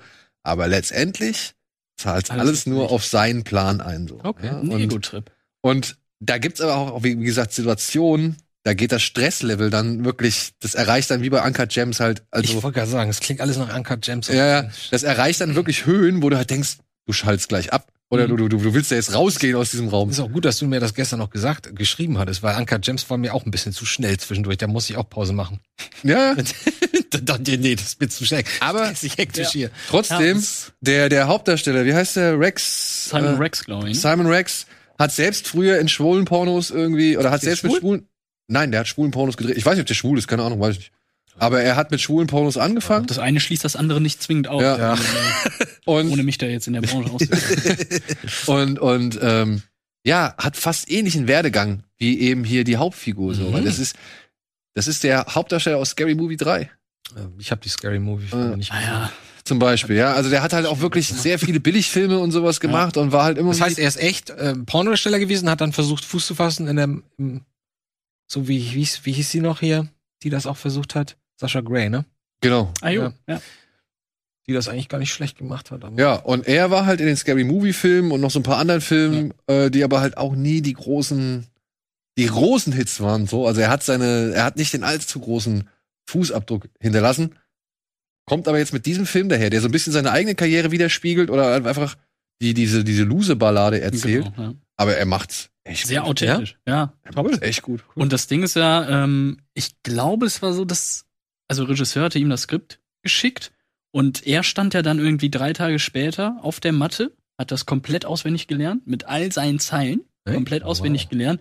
Und äh, ich glaube, daraufhin hat der Regisseur, okay, ja, du willst das Ding. ich wollte gerade sagen, er wollte es offensichtlich. Ja. Ey, und du, wirklich, der, der, der, der steckt da so viel Herzblut rein. Also du nimmst ihm wirklich jede scheiße Laberei, nimmst ihm so als authentisch ab. Ja, weil er halt immer wieder sich in neue Situationen manövriert, wo er eine Ausrede finden muss. Und er macht's immer wieder aufs Neue. Also es ist dieser typische, die Welt könnte untergehen, er schafft's noch irgendwie, äh, als letzter über die Erde zu krauchen, so, und versucht halt vielleicht, keine Ahnung, eine Ameise noch ihr letztes Blatt abzuschwatzen oder so. Weißt du, was die beste Auswahl war, die ich jemals gehört habe? Ich saß im Auto, wir saßen im Auto. Zwischen, auf, auf, dem Weg von Lübeck nach Hamburg in die Punkthalle zum Skaten. Kumpel sitzt neben mir. Und ich hatte schon im Vorfeld gehört, eigentlich wollte er seine Freundin besuchen, die damals in, in einer anderen Stadt, ich darf, ich muss jetzt aufpassen, was ich- in einer anderen Stadt ge äh, gewohnt hat, ja. Nee, nee, ich habe das geklärt. Und wir fahren dahin und dann klingelt sein Telefon. Und das geht original so. Hi, ja, ja, nee, äh, nee, ich bin noch, ich habe mich noch nicht auf den Weg gemacht und wir alle schon, Otto, was ist jetzt los? Und dann sagt er, ja, mm, mm, ja, nee, ich hab, nee, ich hab mir ein Bein gebrochen, ja. Und wir alle im Auto so, was wird das? Und dann fängt er das an auszuführen und dass Ja. er ins Krankenhaus muss und ich so, daraus kommst du nie wieder aus der Nummer raus, was machst du dann? Ey, wir saßen alle im Auto und äh, da haben immer nur zugehört, wie er immer versucht hatte, das weiter zu verklären. Musst du ja auch, ne? Und es wurde immer schlimmer, eine halbe Stunde lang. Ich weiß ehrlich gesagt nicht, wie er ihr das am Ende gebeichtet hat, dass sein Fuß doch nicht gebrochen ist und dass er deswegen nicht in die Stadt gekommen ist. Aber ey, das war so komisch, wie er. Ja, aber solche Situationen hier. Ja, also ist, sowas gibt's, natürlich. Ja. Ja. Und äh, Sean Baker, finde ich, macht's wieder echt, der greift es wieder toll auf. So, ja. Also, das ist ja, wie schon bei Florida Project, Genau. ähm, also das sind ja keine Geschichten, die irgendwie man, man guckt da jetzt nicht so äh, exotisch drauf oder so, weißt du, also es ist nicht so ein Elendsporno oder sowas, so, wo man irgendwie sehen soll, wie schlecht es anderen Menschen geht, sondern es ist eine Geschichte, die halt von diesen Menschen oder mit diesen Menschen erzählt wird, so. Also es ist nie weg davon, sondern es ist eigentlich meistens immer mittendrin. Ja. Ja. Und deswegen, also ich kann ihn empfehlen. Ich weiß allerdings, ähm, das habe ich jetzt gerade frisch noch erfahren, für all diejenigen, die den Film sehen wollen, es gab wohl Probleme. Es gibt nämlich keine deutsche Synchronisation. Hm. Der Film wird nur im O-Ton gezeigt oder halt eben mit Untertitel. Was halt wahrscheinlich für den einen oder anderen Kinobetreiber dann halt eben nicht so cool ist, beziehungsweise wo er sagt, naja, das wird sich wahrscheinlich kaum einer angucken oder Mhm. werden sich nur die wenigsten angucken, dann packe ich da lieber einen Film rein, der wahrscheinlich deutlich mehr Leute zieht. Und äh, es wird wahrscheinlich schwierig sein, diesen Film zu gucken. Und wenn ihr ihn guckt, dann guckt ihr ihn halt auf jeden Fall auf Englisch. Aber muss ich sagen, ist eigentlich ganz geil, weil passt halt Ja, einfach genau. zum Rest. Aber wird's den denn dann äh, später im Heimkino mit Deutschland? Weißt du Das kann ich dir leider nicht sagen. Ich hoffe es. Klingt, das klingt eher so, als hätte da wirklich jemand wenig Vertrauen Mhm. gehabt in den deutschen Markt und gesagt, oh nee, das lohnt sich nicht. Dann machen wir keine Synchro. Dabei war, glaube ich, Florida Project in Das wäre Deutschland. meine nächste Frage. Der Die war- waren doch synchronisiert oder nicht, die alten? Ja, der war synchronisiert und der war auch, glaube ich, nicht so unerfolgreich. Nö, ich glaube, so was Arthouse-Charts angeht, war das relativ gut. Dachte ich auch. Also zumindest war das Gefühl. Ja. Der Regisseur von Contractor hat übrigens diesen Metropia gemacht, den ich eigentlich äh, ganz interessant finde. Und er hat noch diese Neil Hilton-Affäre gemacht. Ah, jo, ja. Ja. Und ansonsten nur eine, ein Film über Guantanamo Bay. Okay. Aber hier ist bei, bei Red Rocket nochmal kurz, da ist auch das Plakat, du siehst ihn ja In in so einem aufblasbaren Donut. Vielleicht suggeriert das auch schon wieder den Kinogängern halt spaßige, Ich dachte, es wäre so, so. Ey, der Film hat auch seine humorvollen Momente. Das will ich gar nicht Ja, aber abstreiten. ich glaube, also das Poster suggeriert mir, hier kriege ich so einen äh, derben, blöde Sprüche Spaß halt zu sehen, ne? ja, könnte vielleicht sein, dass Wenn du halt den Trailer nicht dazu siehst. ja Ja, es ist eine Davon bin ich auch aus. Tragikomödie. Ja. Schon eigentlich ja. Ja. ja. Gut, aber Simon Rex allein ist auf jeden Fall diese Unternehmung Eine wert. Rakete. Ja, ist eine Rakete. So, dann haben wir noch einen Film im Kino. Ich weiß nicht, ob du den gesehen hast. Ich hoffe es, du hast ihn gesehen. Crash? Nee, der kommt im Streamingdienst. Du wartest schon. Ähm, Eingeschlossene Gesellschaft startet heute. Ein Film von Sönke, Sönke Wortmann. Ah, mit Anke. Mit Anke, genau. Nilam. Äh, mit ähm, Florian Nilam- David Spitz. Ja, den habe ich auch geschnitten. Nilam ja. Und ja, da geht es halt, Justus von Nani spielt noch mit, genau. Und es geht darum, dass es irgendwie der letzte Tag vor den Sommerferien ist oder so. Die Lehrer hocken gerade noch im Lehrerzimmer und äh, tauschen ihre üblichen Befindlichkeiten aus oder beziehungsweise Ressentiments. Und plötzlich klopft's an der Tür und sie denken halt, oh Gott, bitte nicht ein Schüler. Tatsächlich steht ein Vater vor der Tür mit einer Pistole in der Hand und sagt halt, ey, mein Sohn wird wegen einem Punkt nicht zum Abitur zugelassen. Und das ist jetzt wohl schon das zweite oder dritte Mal, wenn ich es richtig verstanden habe. Ist ja nicht fähig. Und, Not worth it. und er möchte jetzt, dass die sich da halt hinsetzen und einmal klären, warum der halt eben diese Punkte bekommen hat, die er bekommen hat. Spannendes Setup. Ich finde ganz gut, was der Lehrer dann sagt, weil es in meinem Notizheft steht. Ja, meine Frau hat den gesehen und meinte, die Begründung, die eigentliche Begründung dafür ist noch viel, viel schlimmer. Ja, und Okay. deswegen ist das ein Film, wo ich echt sagen muss, ich werde mir den anschauen. Ich hab, äh, ich glaube nicht, dass der gut wird, aber der triggert mich. Weil ich halt in meiner Schulzeit eine ähnliche Situation hatte, Ah, okay. wo ein Punkt entscheidend war. Ich war eine faule Sau. Ich will es gar nicht abstreiten. Ja, aber es gibt halt Fächer, für die inter interessierst du dich. Ja. Und es gibt halt Fächer, Ja, ja so. für die bist du halt nicht geboren. Ja. So, und bei mir ist es halt Mathe so. Ich bin halt kein, der, kein Kann ich großer, voll nachvollziehen. ich bin halt kein Das großer Mathe-Typ, so, ja. Ja. Und mein Lehrer hatte keinen Bock auf mich. Der hat gemerkt, dass ich, dass hier, dass ich mich da halt in Mathe einfach nur durchwurschteln will, um das irgendwie zu absolvieren, ein Minimum oder eine Mindestleistung bringe Ja. und nicht die gleiche Begeisterung für Mathematik teile wie ich. Oder ich kenne seine Beweggründe eigentlich nicht, weil wir haben eigentlich alle Beweggründe, mir nicht diese Punktzahl zu geben, die er mir geben wollte, haben wir ihm dargelegt. Und auf die wollte er nicht eingehen. Es wäre sogar rein rechnerisch. Und das ist das Allerschlimmste. Rein rechnerisch wäre es okay gewesen, dass er mir vier Punkte, äh, fünf Punkte gibt. Und er hat mir nur vier gegeben. Aber das war bei dir dann auch vor, vor Abi oder Abschluss, Vor Abi, das hat, dass das hat der dann dazu- gefehlt hat. der Punkt hat gefehlt, beziehungsweise der Punkt hat dafür gesorgt, dass ich noch eine zusätzliche Prüfung Ah, ja, im ja. Abitur machen musste. Ja. Und die hätte ich mir halt einfach sparen können und mein, mein, meine Zeit und meinen Eifer irgendwie auf die Sachen konzentrieren können, die ich eigentlich hätte machen wollen. Und dadurch musste ich halt eine zweite Prüfung machen. Und ja, nochmal, ich war eine faule Sau. Mathe ist nicht mein Ding.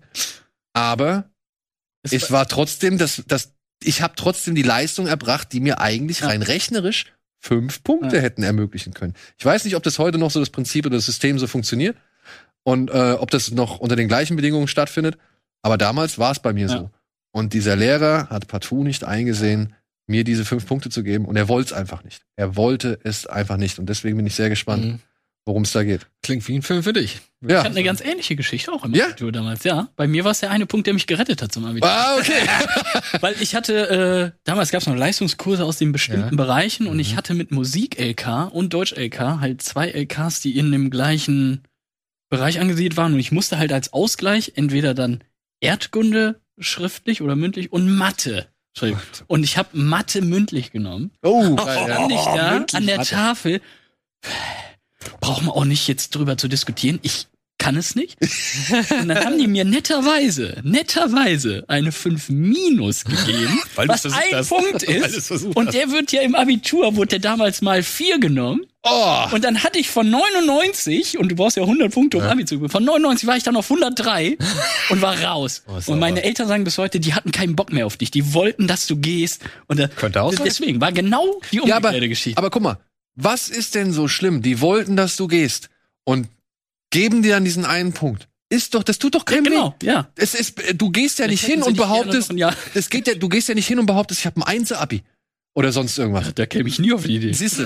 ja, mir war das auch egal. So, ich brauche Mathe nicht so, ja. Ja. Also wirklich für Hauptsache, mich es geht weiter. Hauptsache es geht weiter so und Ja, das ist. Und deswegen ich habe ich hab Bock auf die Situation. Ja, kann ich nachvollziehen. Und ich habe schon gelesen, das sollen schon voll schon oder meine Frau hat es auch gesagt, dass da schon sehr viele Klischees natürlich Mhm. ausgebreitet werden so, aber ich Bleibt denk, wahrscheinlich auch nicht aus. bleibt wahrscheinlich nicht aus und ich ich denk aber, guck mal, da, da geht's um eine Geschichte, da, da steht der Vater jetzt vor dem Lehrerzimmer und sagt halt, ein Punkt fehlt meinem Sohn zum Abitur. So, warum ist das so? Ich sitz da und denk mir, komisch, die Geschichte kenne ich doch. Und ich könnte mir vorstellen, dass es eine Menge Menschen geht, äh, gibt, dass es eine Menge Menschen gibt, denen es halt ebenfalls so geht, dass die halt irgendeine Anekdote haben, die Ja. sie damit rein projizieren können. Und das finde ich dann schon wieder ganz gut. eigentlich. Gerade auch mit diesen verschiedenen Lehrertypen, die du ja wirklich auch hast an den Schulen. Du hast den in sich introvertierten Künstlertypen, dann den Sportlehrer, der hier von Florian David Fitz, glaube ich, dargestellt, der so äh, Sporterdkunde? nimmt da die Schülerinnen auch, ne, hat was mit denen. Ähm, und ja, aber dieses Kammerspiel so im Klassenzimmer, das, das kann schon gut werden. Ich habe ihn ja, wie gesagt, auch nicht gesehen, aber Ja gut, sind wir es gespannt. hängt alles von den Dialogen ab, die da Ja, geht, ne? und ich meine, du hast natürlich aber auch schon ein paar, sag ich mal, sichere Banken, wie jetzt Justus von Donati und Ja, Anke ja. Engelke. Bitte schaut. Der äh, Kollege Ralf Blau hat den doch. Komm, ja, guck doch mal gerade. Guck doch mal gerade. Lieblingszeitschrift rein. Woher weißt du das? Ist das die Ausgabe, in der auch die Dame, mit, das Interview mit der Dame drin ist, die jetzt am Set für den sexuellen, äh, für die sexuellen, Das äh, ist die davor. Du das meinst ist die Intimcoaches. den Intimcoach, ja genau. Das war schon die davor. Die ist ja tatsächlich ganz frisch. Okay. Vom Kiosk habe ich sie gekauft. Ah, was? Die kommt frisch aus der Presse, ja? Die, ja, frisch aus dem Presswerk. Jetzt muss ich nur noch. Aber wir haben ja ein Inhaltsverzeichnis. das könnte man ja mal. Weißt du, pass auf. Guck du mal, wir Ich feuern mal in nach. der Richtung, in der Zeit Ich feuern wir Stream mit ab. rein, genau.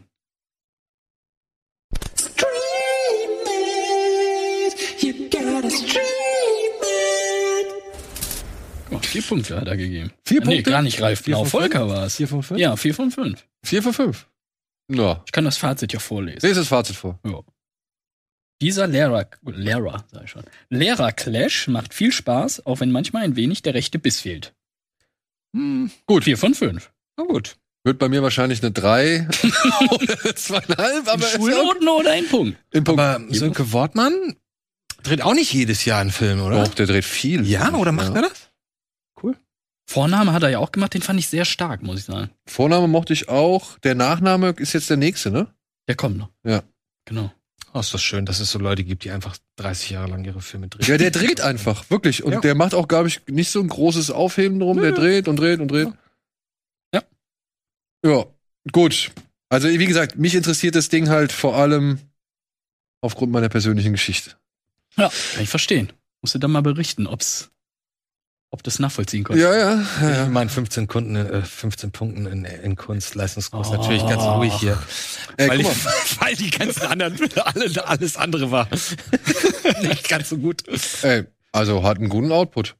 Ähm, Sommerfest 2017, der Vorname 2018, Contra 2020, der Nachname 2021, eingeschlossene Gesellschaft 2022. Oh. Also, Das heißt, er hat immer zu tun. er hat immer zu tun. Sehr schön. So, wir haben jetzt auch noch ein bisschen was zu tun, denn wir haben noch einen weiteren Film auf der Uhr, der heute per Streamingdienst startet.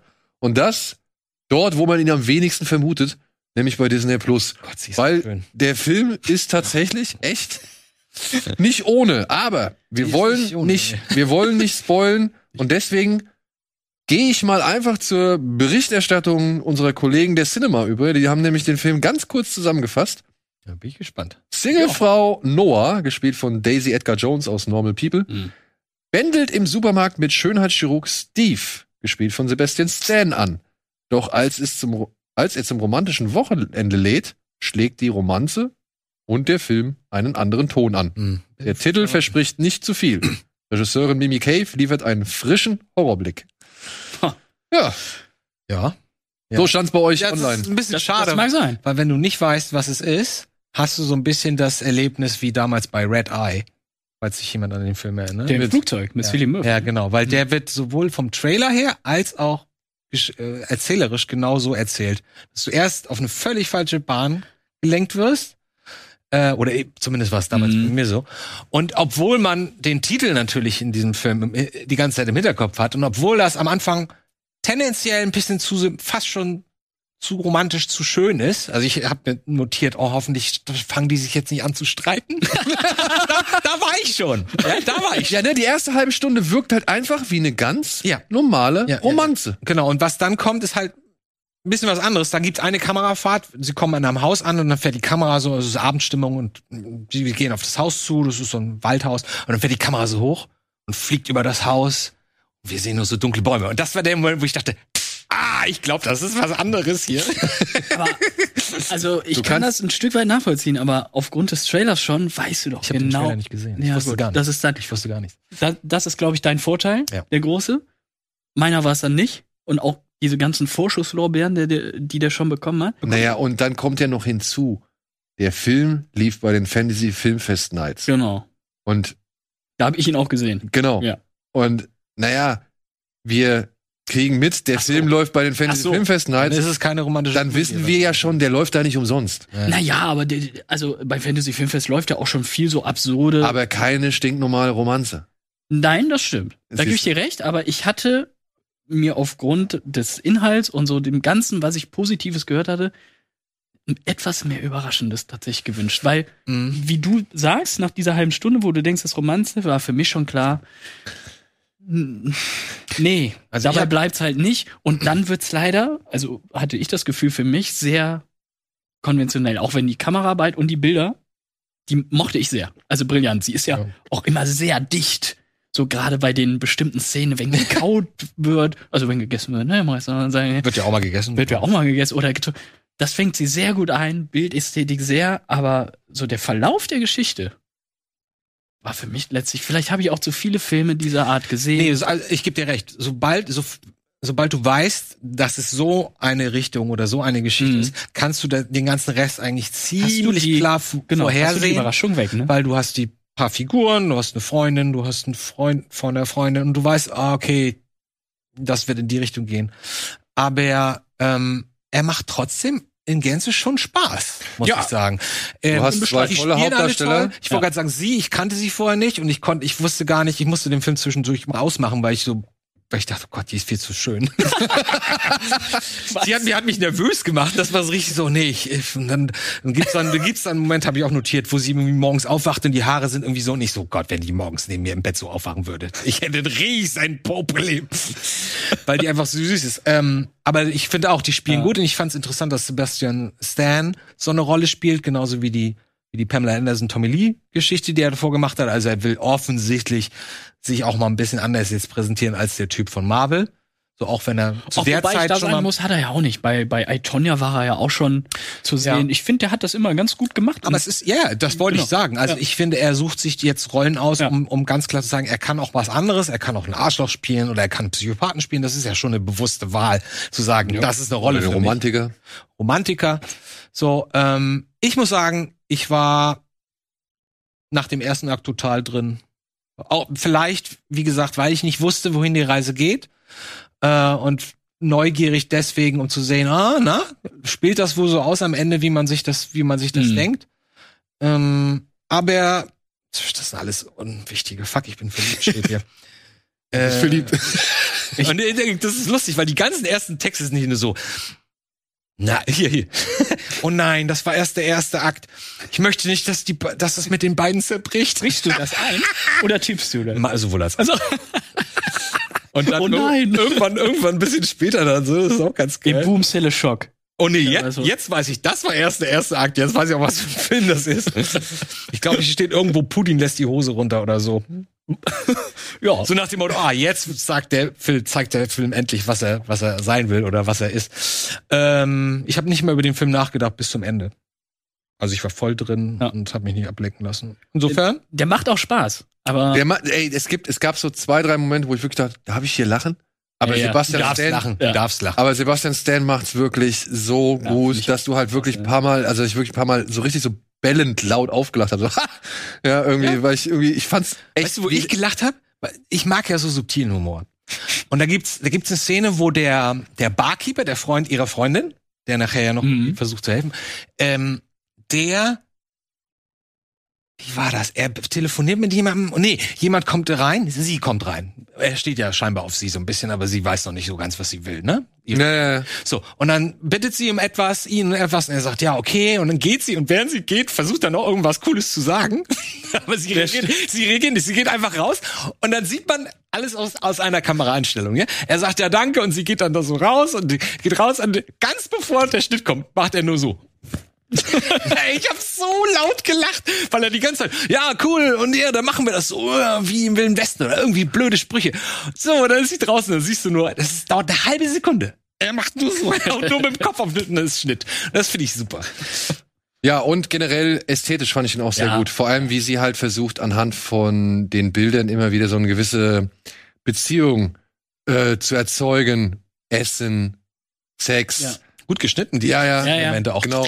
Also wie man halt wirklich äh, auch das Begehren und den Hunger, sag ich mal, mit in, Mhm. in Einklang bringt und so und wie, da die Themen dann verwoben wird. Ich finde im letzten Drittel strauchelt der Film halt äh, am stärksten. Ganz so stark, ja. weil da äh, lässt sie auch so zwei, drei Sachen einfach fallen, wo ich mir gedacht habe, äh, das kannst du aber eigentlich nicht fallen lassen. So. ja, und das Finale dreht für mich wieder eine Runde zu viel. Ja. Aber, Ich weiß, auf welche Runde. Ja. du aber das, was während die Endcredits laufen zu sehen ist, Mhm. das macht mich schon ein bisschen neugierig, ob es da vielleicht eine Möglichkeit gäbe, das Ganze etwas weiter aufzubauen. Ist mal, aber ich muss sagen, ich find's cool, dass der bei Disney landet, beziehungsweise ich finde Hätte überraschend, dass der bei Disney Plus landet. Eigentlich eine Fox-Produktion. Ja, ja, genau. Ja, ja, ja. Äh, Oder Hulu, glaube ich, Hulu. Ja, Hulu, Hulu oder Ich kommen die Fanfaren am Anfang. Ja, genau. Ich glaube, es ist auf jeden Fall äh, über Hulu entstanden und dass der jetzt bei Disney ist, finde ich schon überraschend. Aber beweist jetzt mal, okay, Disney versucht das Programm ein bisschen aufzubrechen und der Film ist auch nicht unhart. Auch für die Erwachsenen, ich wollte es gerade Genau. sagen. ne? Ja, also der 18 Film- Plus hat er ja. Der Film hat schon echt ein paar wirklich fiese Momente Ja. und fiese Sachen so und spricht halt auch ein fieses Thema an. Ja, ja. Muss Aber man es halt ist alles sagen. sarkastisch irgendwie, ne? ja, es ist schon sarkastisch und da würde ich auch sagen, ist es immer so ein bisschen das Problem, dass die Balance nicht immer die gleiche Ja. ist so, Ja. aber geschenkt. Also Das ich muss sagen, alles in allem ne? Weil Ja. du, also ich habe mich auch dabei ertappt, wo ich mir dachte, boah, Alter. Ja. Also das schon, aber wenn du weißt, dass der Film so gestrickt ist, dann kannst du das, glaube ich, annehmen. Genau. Ne? Ich, Ja. ich nenne jetzt bewusst kein anderes Beispiel, ein Film aus dem letzten Jahr, der ähnliches Thema, aber äh, das Ja, würde, glaube ich, zu viel vorwegnehmen, deswegen ja, ja, sage ich genau. hier den Titel nicht. Aber das ist so ein bisschen die härtere, nochmal die, die blutigere vielleicht Variante davon. Und äh, erbrochenerer. Ähm, ja. Würdet ihr sagen, was ich mich die ganze Zeit gefragt, das ist alles Set, ne? Oder Ja. glaubt ihr, das Haus gab's? Nee, ne? Weiß ich nicht, aber ich glaube eher nicht. Ich glaube, das sah schon nach Set aus. Nee, das Haus gab's, das habe ich nämlich nachgeguckt. Ja, aber nicht ich, alles, Ich oder? gucke ja, ja, alles wahrscheinlich Ja, ich nicht. meine, da gab's so lange- Interieur, Diese weil- ganzen langen Flure, wo diese Zimmer. Ja, ja, ich verstehe, denk ne, was du meinst. Das echt, ne? Weil das fragst du dir bei, Ja. bei äh, Ex Machina. ja, wahrscheinlich nur Außenaufnahmen. Aber Ex Machina ist zum Beispiel, geil. das ist alles, nee, aber das Ja, ist das alles da. das Haus. So. Das Haus kannst du mieten. Aber das glaube ich nicht. Hm. Ich- Also, wenn du das Haus von außen siehst, ich gucke mir das ja immer direkt bei Google Maps an, kann man Ich da auch. immer hin, Ja. sicher, ne? Ich glaube, dann haut das nicht hin. Ja. Das ist ein bisschen zu groß. Ist- also es ist von innen größer, als es von außen den Anschein hat. Ja. Es haut auch nicht mehr ganz hin mit unserer Zeit. Nein. Oh. Ja, Natürlich. deswegen, äh, wir müssen noch einmal kurz, also Fresh, unbedingt eine Empfehlung, oder? Ja. Kann man auf jeden Fall empfehlen. Den sollt ihr euch bitte angucken. Birdman Den da. Ja, pass auf. Es gibt noch auf Netflix Höhenkoller von Mel Brooks, eine Hitchcock-Parodie, die ihr auch. 70er, ne? Ja, die kann man sich schon mal geben. Das Weiße Rauschen, Daniel. Brühl in einer, sag ich mal, äh, Existenzkrise beziehungsweise Psychose, aus der er versucht rauszukommen. Fast and Furious 7 wird jetzt bei Amazon im, Existenzgründe? Nee, das war versucht jetzt im äh, nee Quatsch was, was, das hast mich durcheinander gebracht. Entschuldigung. Fast and Furious 7 erscheint bei Amazon jetzt im Extended Cut für die die nicht genug bekommen. geil. Und dann gibt's bei Prime jetzt noch Birdman, ja, Super. mit einer Glanzleistung von äh, Michael Keaton Von allen. und Tenet. Kannst du dir noch mal anschauen jetzt auf Ey, äh, nach dem zweiten Mal würde ich behaupten, ich habe ihn kapiert. siehst Also du, komplett kapiert. siehst du. Aber Ja, warum, warum, warum schwimmen denn die, Fisch, äh, die, die Schiffe rückwärts, aber das Wasser. dafür haben wir keine Zeit. Na gut. Das ist mir So. beim letzten Mal. Aber ich danke euch trotzdem. Ich weiß nicht, wollen wir die Mediatheken-Tipps? Ja, wir sind schon durch. Wir, haben, wir haben schon echt lang wieder gelabert. Oh, oh Gott. Äh, nee, die Mediatheken-Tipps lassen wir heute raus. Oder können wir das Bild noch einmal anzeigen? Können wir das Bild noch einmal anzeigen? So, zack. Swallow in der Oh ja. Arte-Mediathek. Jud Süß ne? 2.0 in der ADHD-Mediathek. Eine, eine ähm, Oh. Dokumentation über Antisemitismus im Netz und wie es halt sich von den, sag ich mal, auch von den Bildern, die diese Filme wie Jud Süß und, und äh, Rothschild und so weiter Mhm. ähm, erzeugt haben bei den Nazis damals, also die Propagandafilme, Ja. wie die heutzutage noch wirken so. Also finde ich ein sp- Spannend. Das tun sie leider. ein inter- interessantes und spannendes Thema. Auf Tele 5 gibt's noch Revenge. Ist der okay? Der ist okay. Ja, ja. Den schiebe ich schon seit vier Monaten vor mir, deswegen. Ja, du, äh, ist blutig, ist halt nicht mehr als ein Rape Me Revenge Film so, aber das von der Frau inszeniert mit knalligen Farben, knalligen Bildern und Frau Lutz in der Hauptrolle, die wirklich ja, das den den Körpersaft fließen lässt. und am Ende, ich glaube, den habe ich schon mal empfohlen, aber falls ihr Bock habt, in der WDR Mediathek gibt's noch Birds of Passage, ein Film über die Anfänge des Drogenhandels in Kolumbien. Oh, auch Spallau kann man sich auch mal angucken. Kann man sich auf jeden Fall mal angucken. Sehr Ja. speziell. Mit schönen Bildern und ja. In diesem Sinne, vielen Dank, Janosch. Ich habe zu danken. Bis demnächst mal wieder, würde ich Auf sagen. Äh, versorg uns weiter, dann äh, da kannst du uns mal wieder mit hier ein paar. Ich sag ja, ne? Bei Nicolas Cage Stimmt, Weiß. wenn Massive Tele kommt, bist du auf jeden Fall wieder am Start. mit einem ganz besonderen Goodie. Genau. Danke, Andi. Danke euch da draußen. Vielen Dank fürs Zuschauen. Äh, genießt das weitere Programm bei RBTV oder bei den Streams oder wo auch immer. Und ansonsten geht gerne ins Kino. Und schaut. Serien und Filme und so weiter. Und ansonsten sehen wir uns dann auch nächste Woche wieder. Oder am Wochenende vielleicht. Oder keine Ahnung wann. Auf Im welchem Internet. Sender. Auf welchem Netz. Hä? Wir sehen uns im Internet. Genau. Tschüss. Tschüss. Ciao.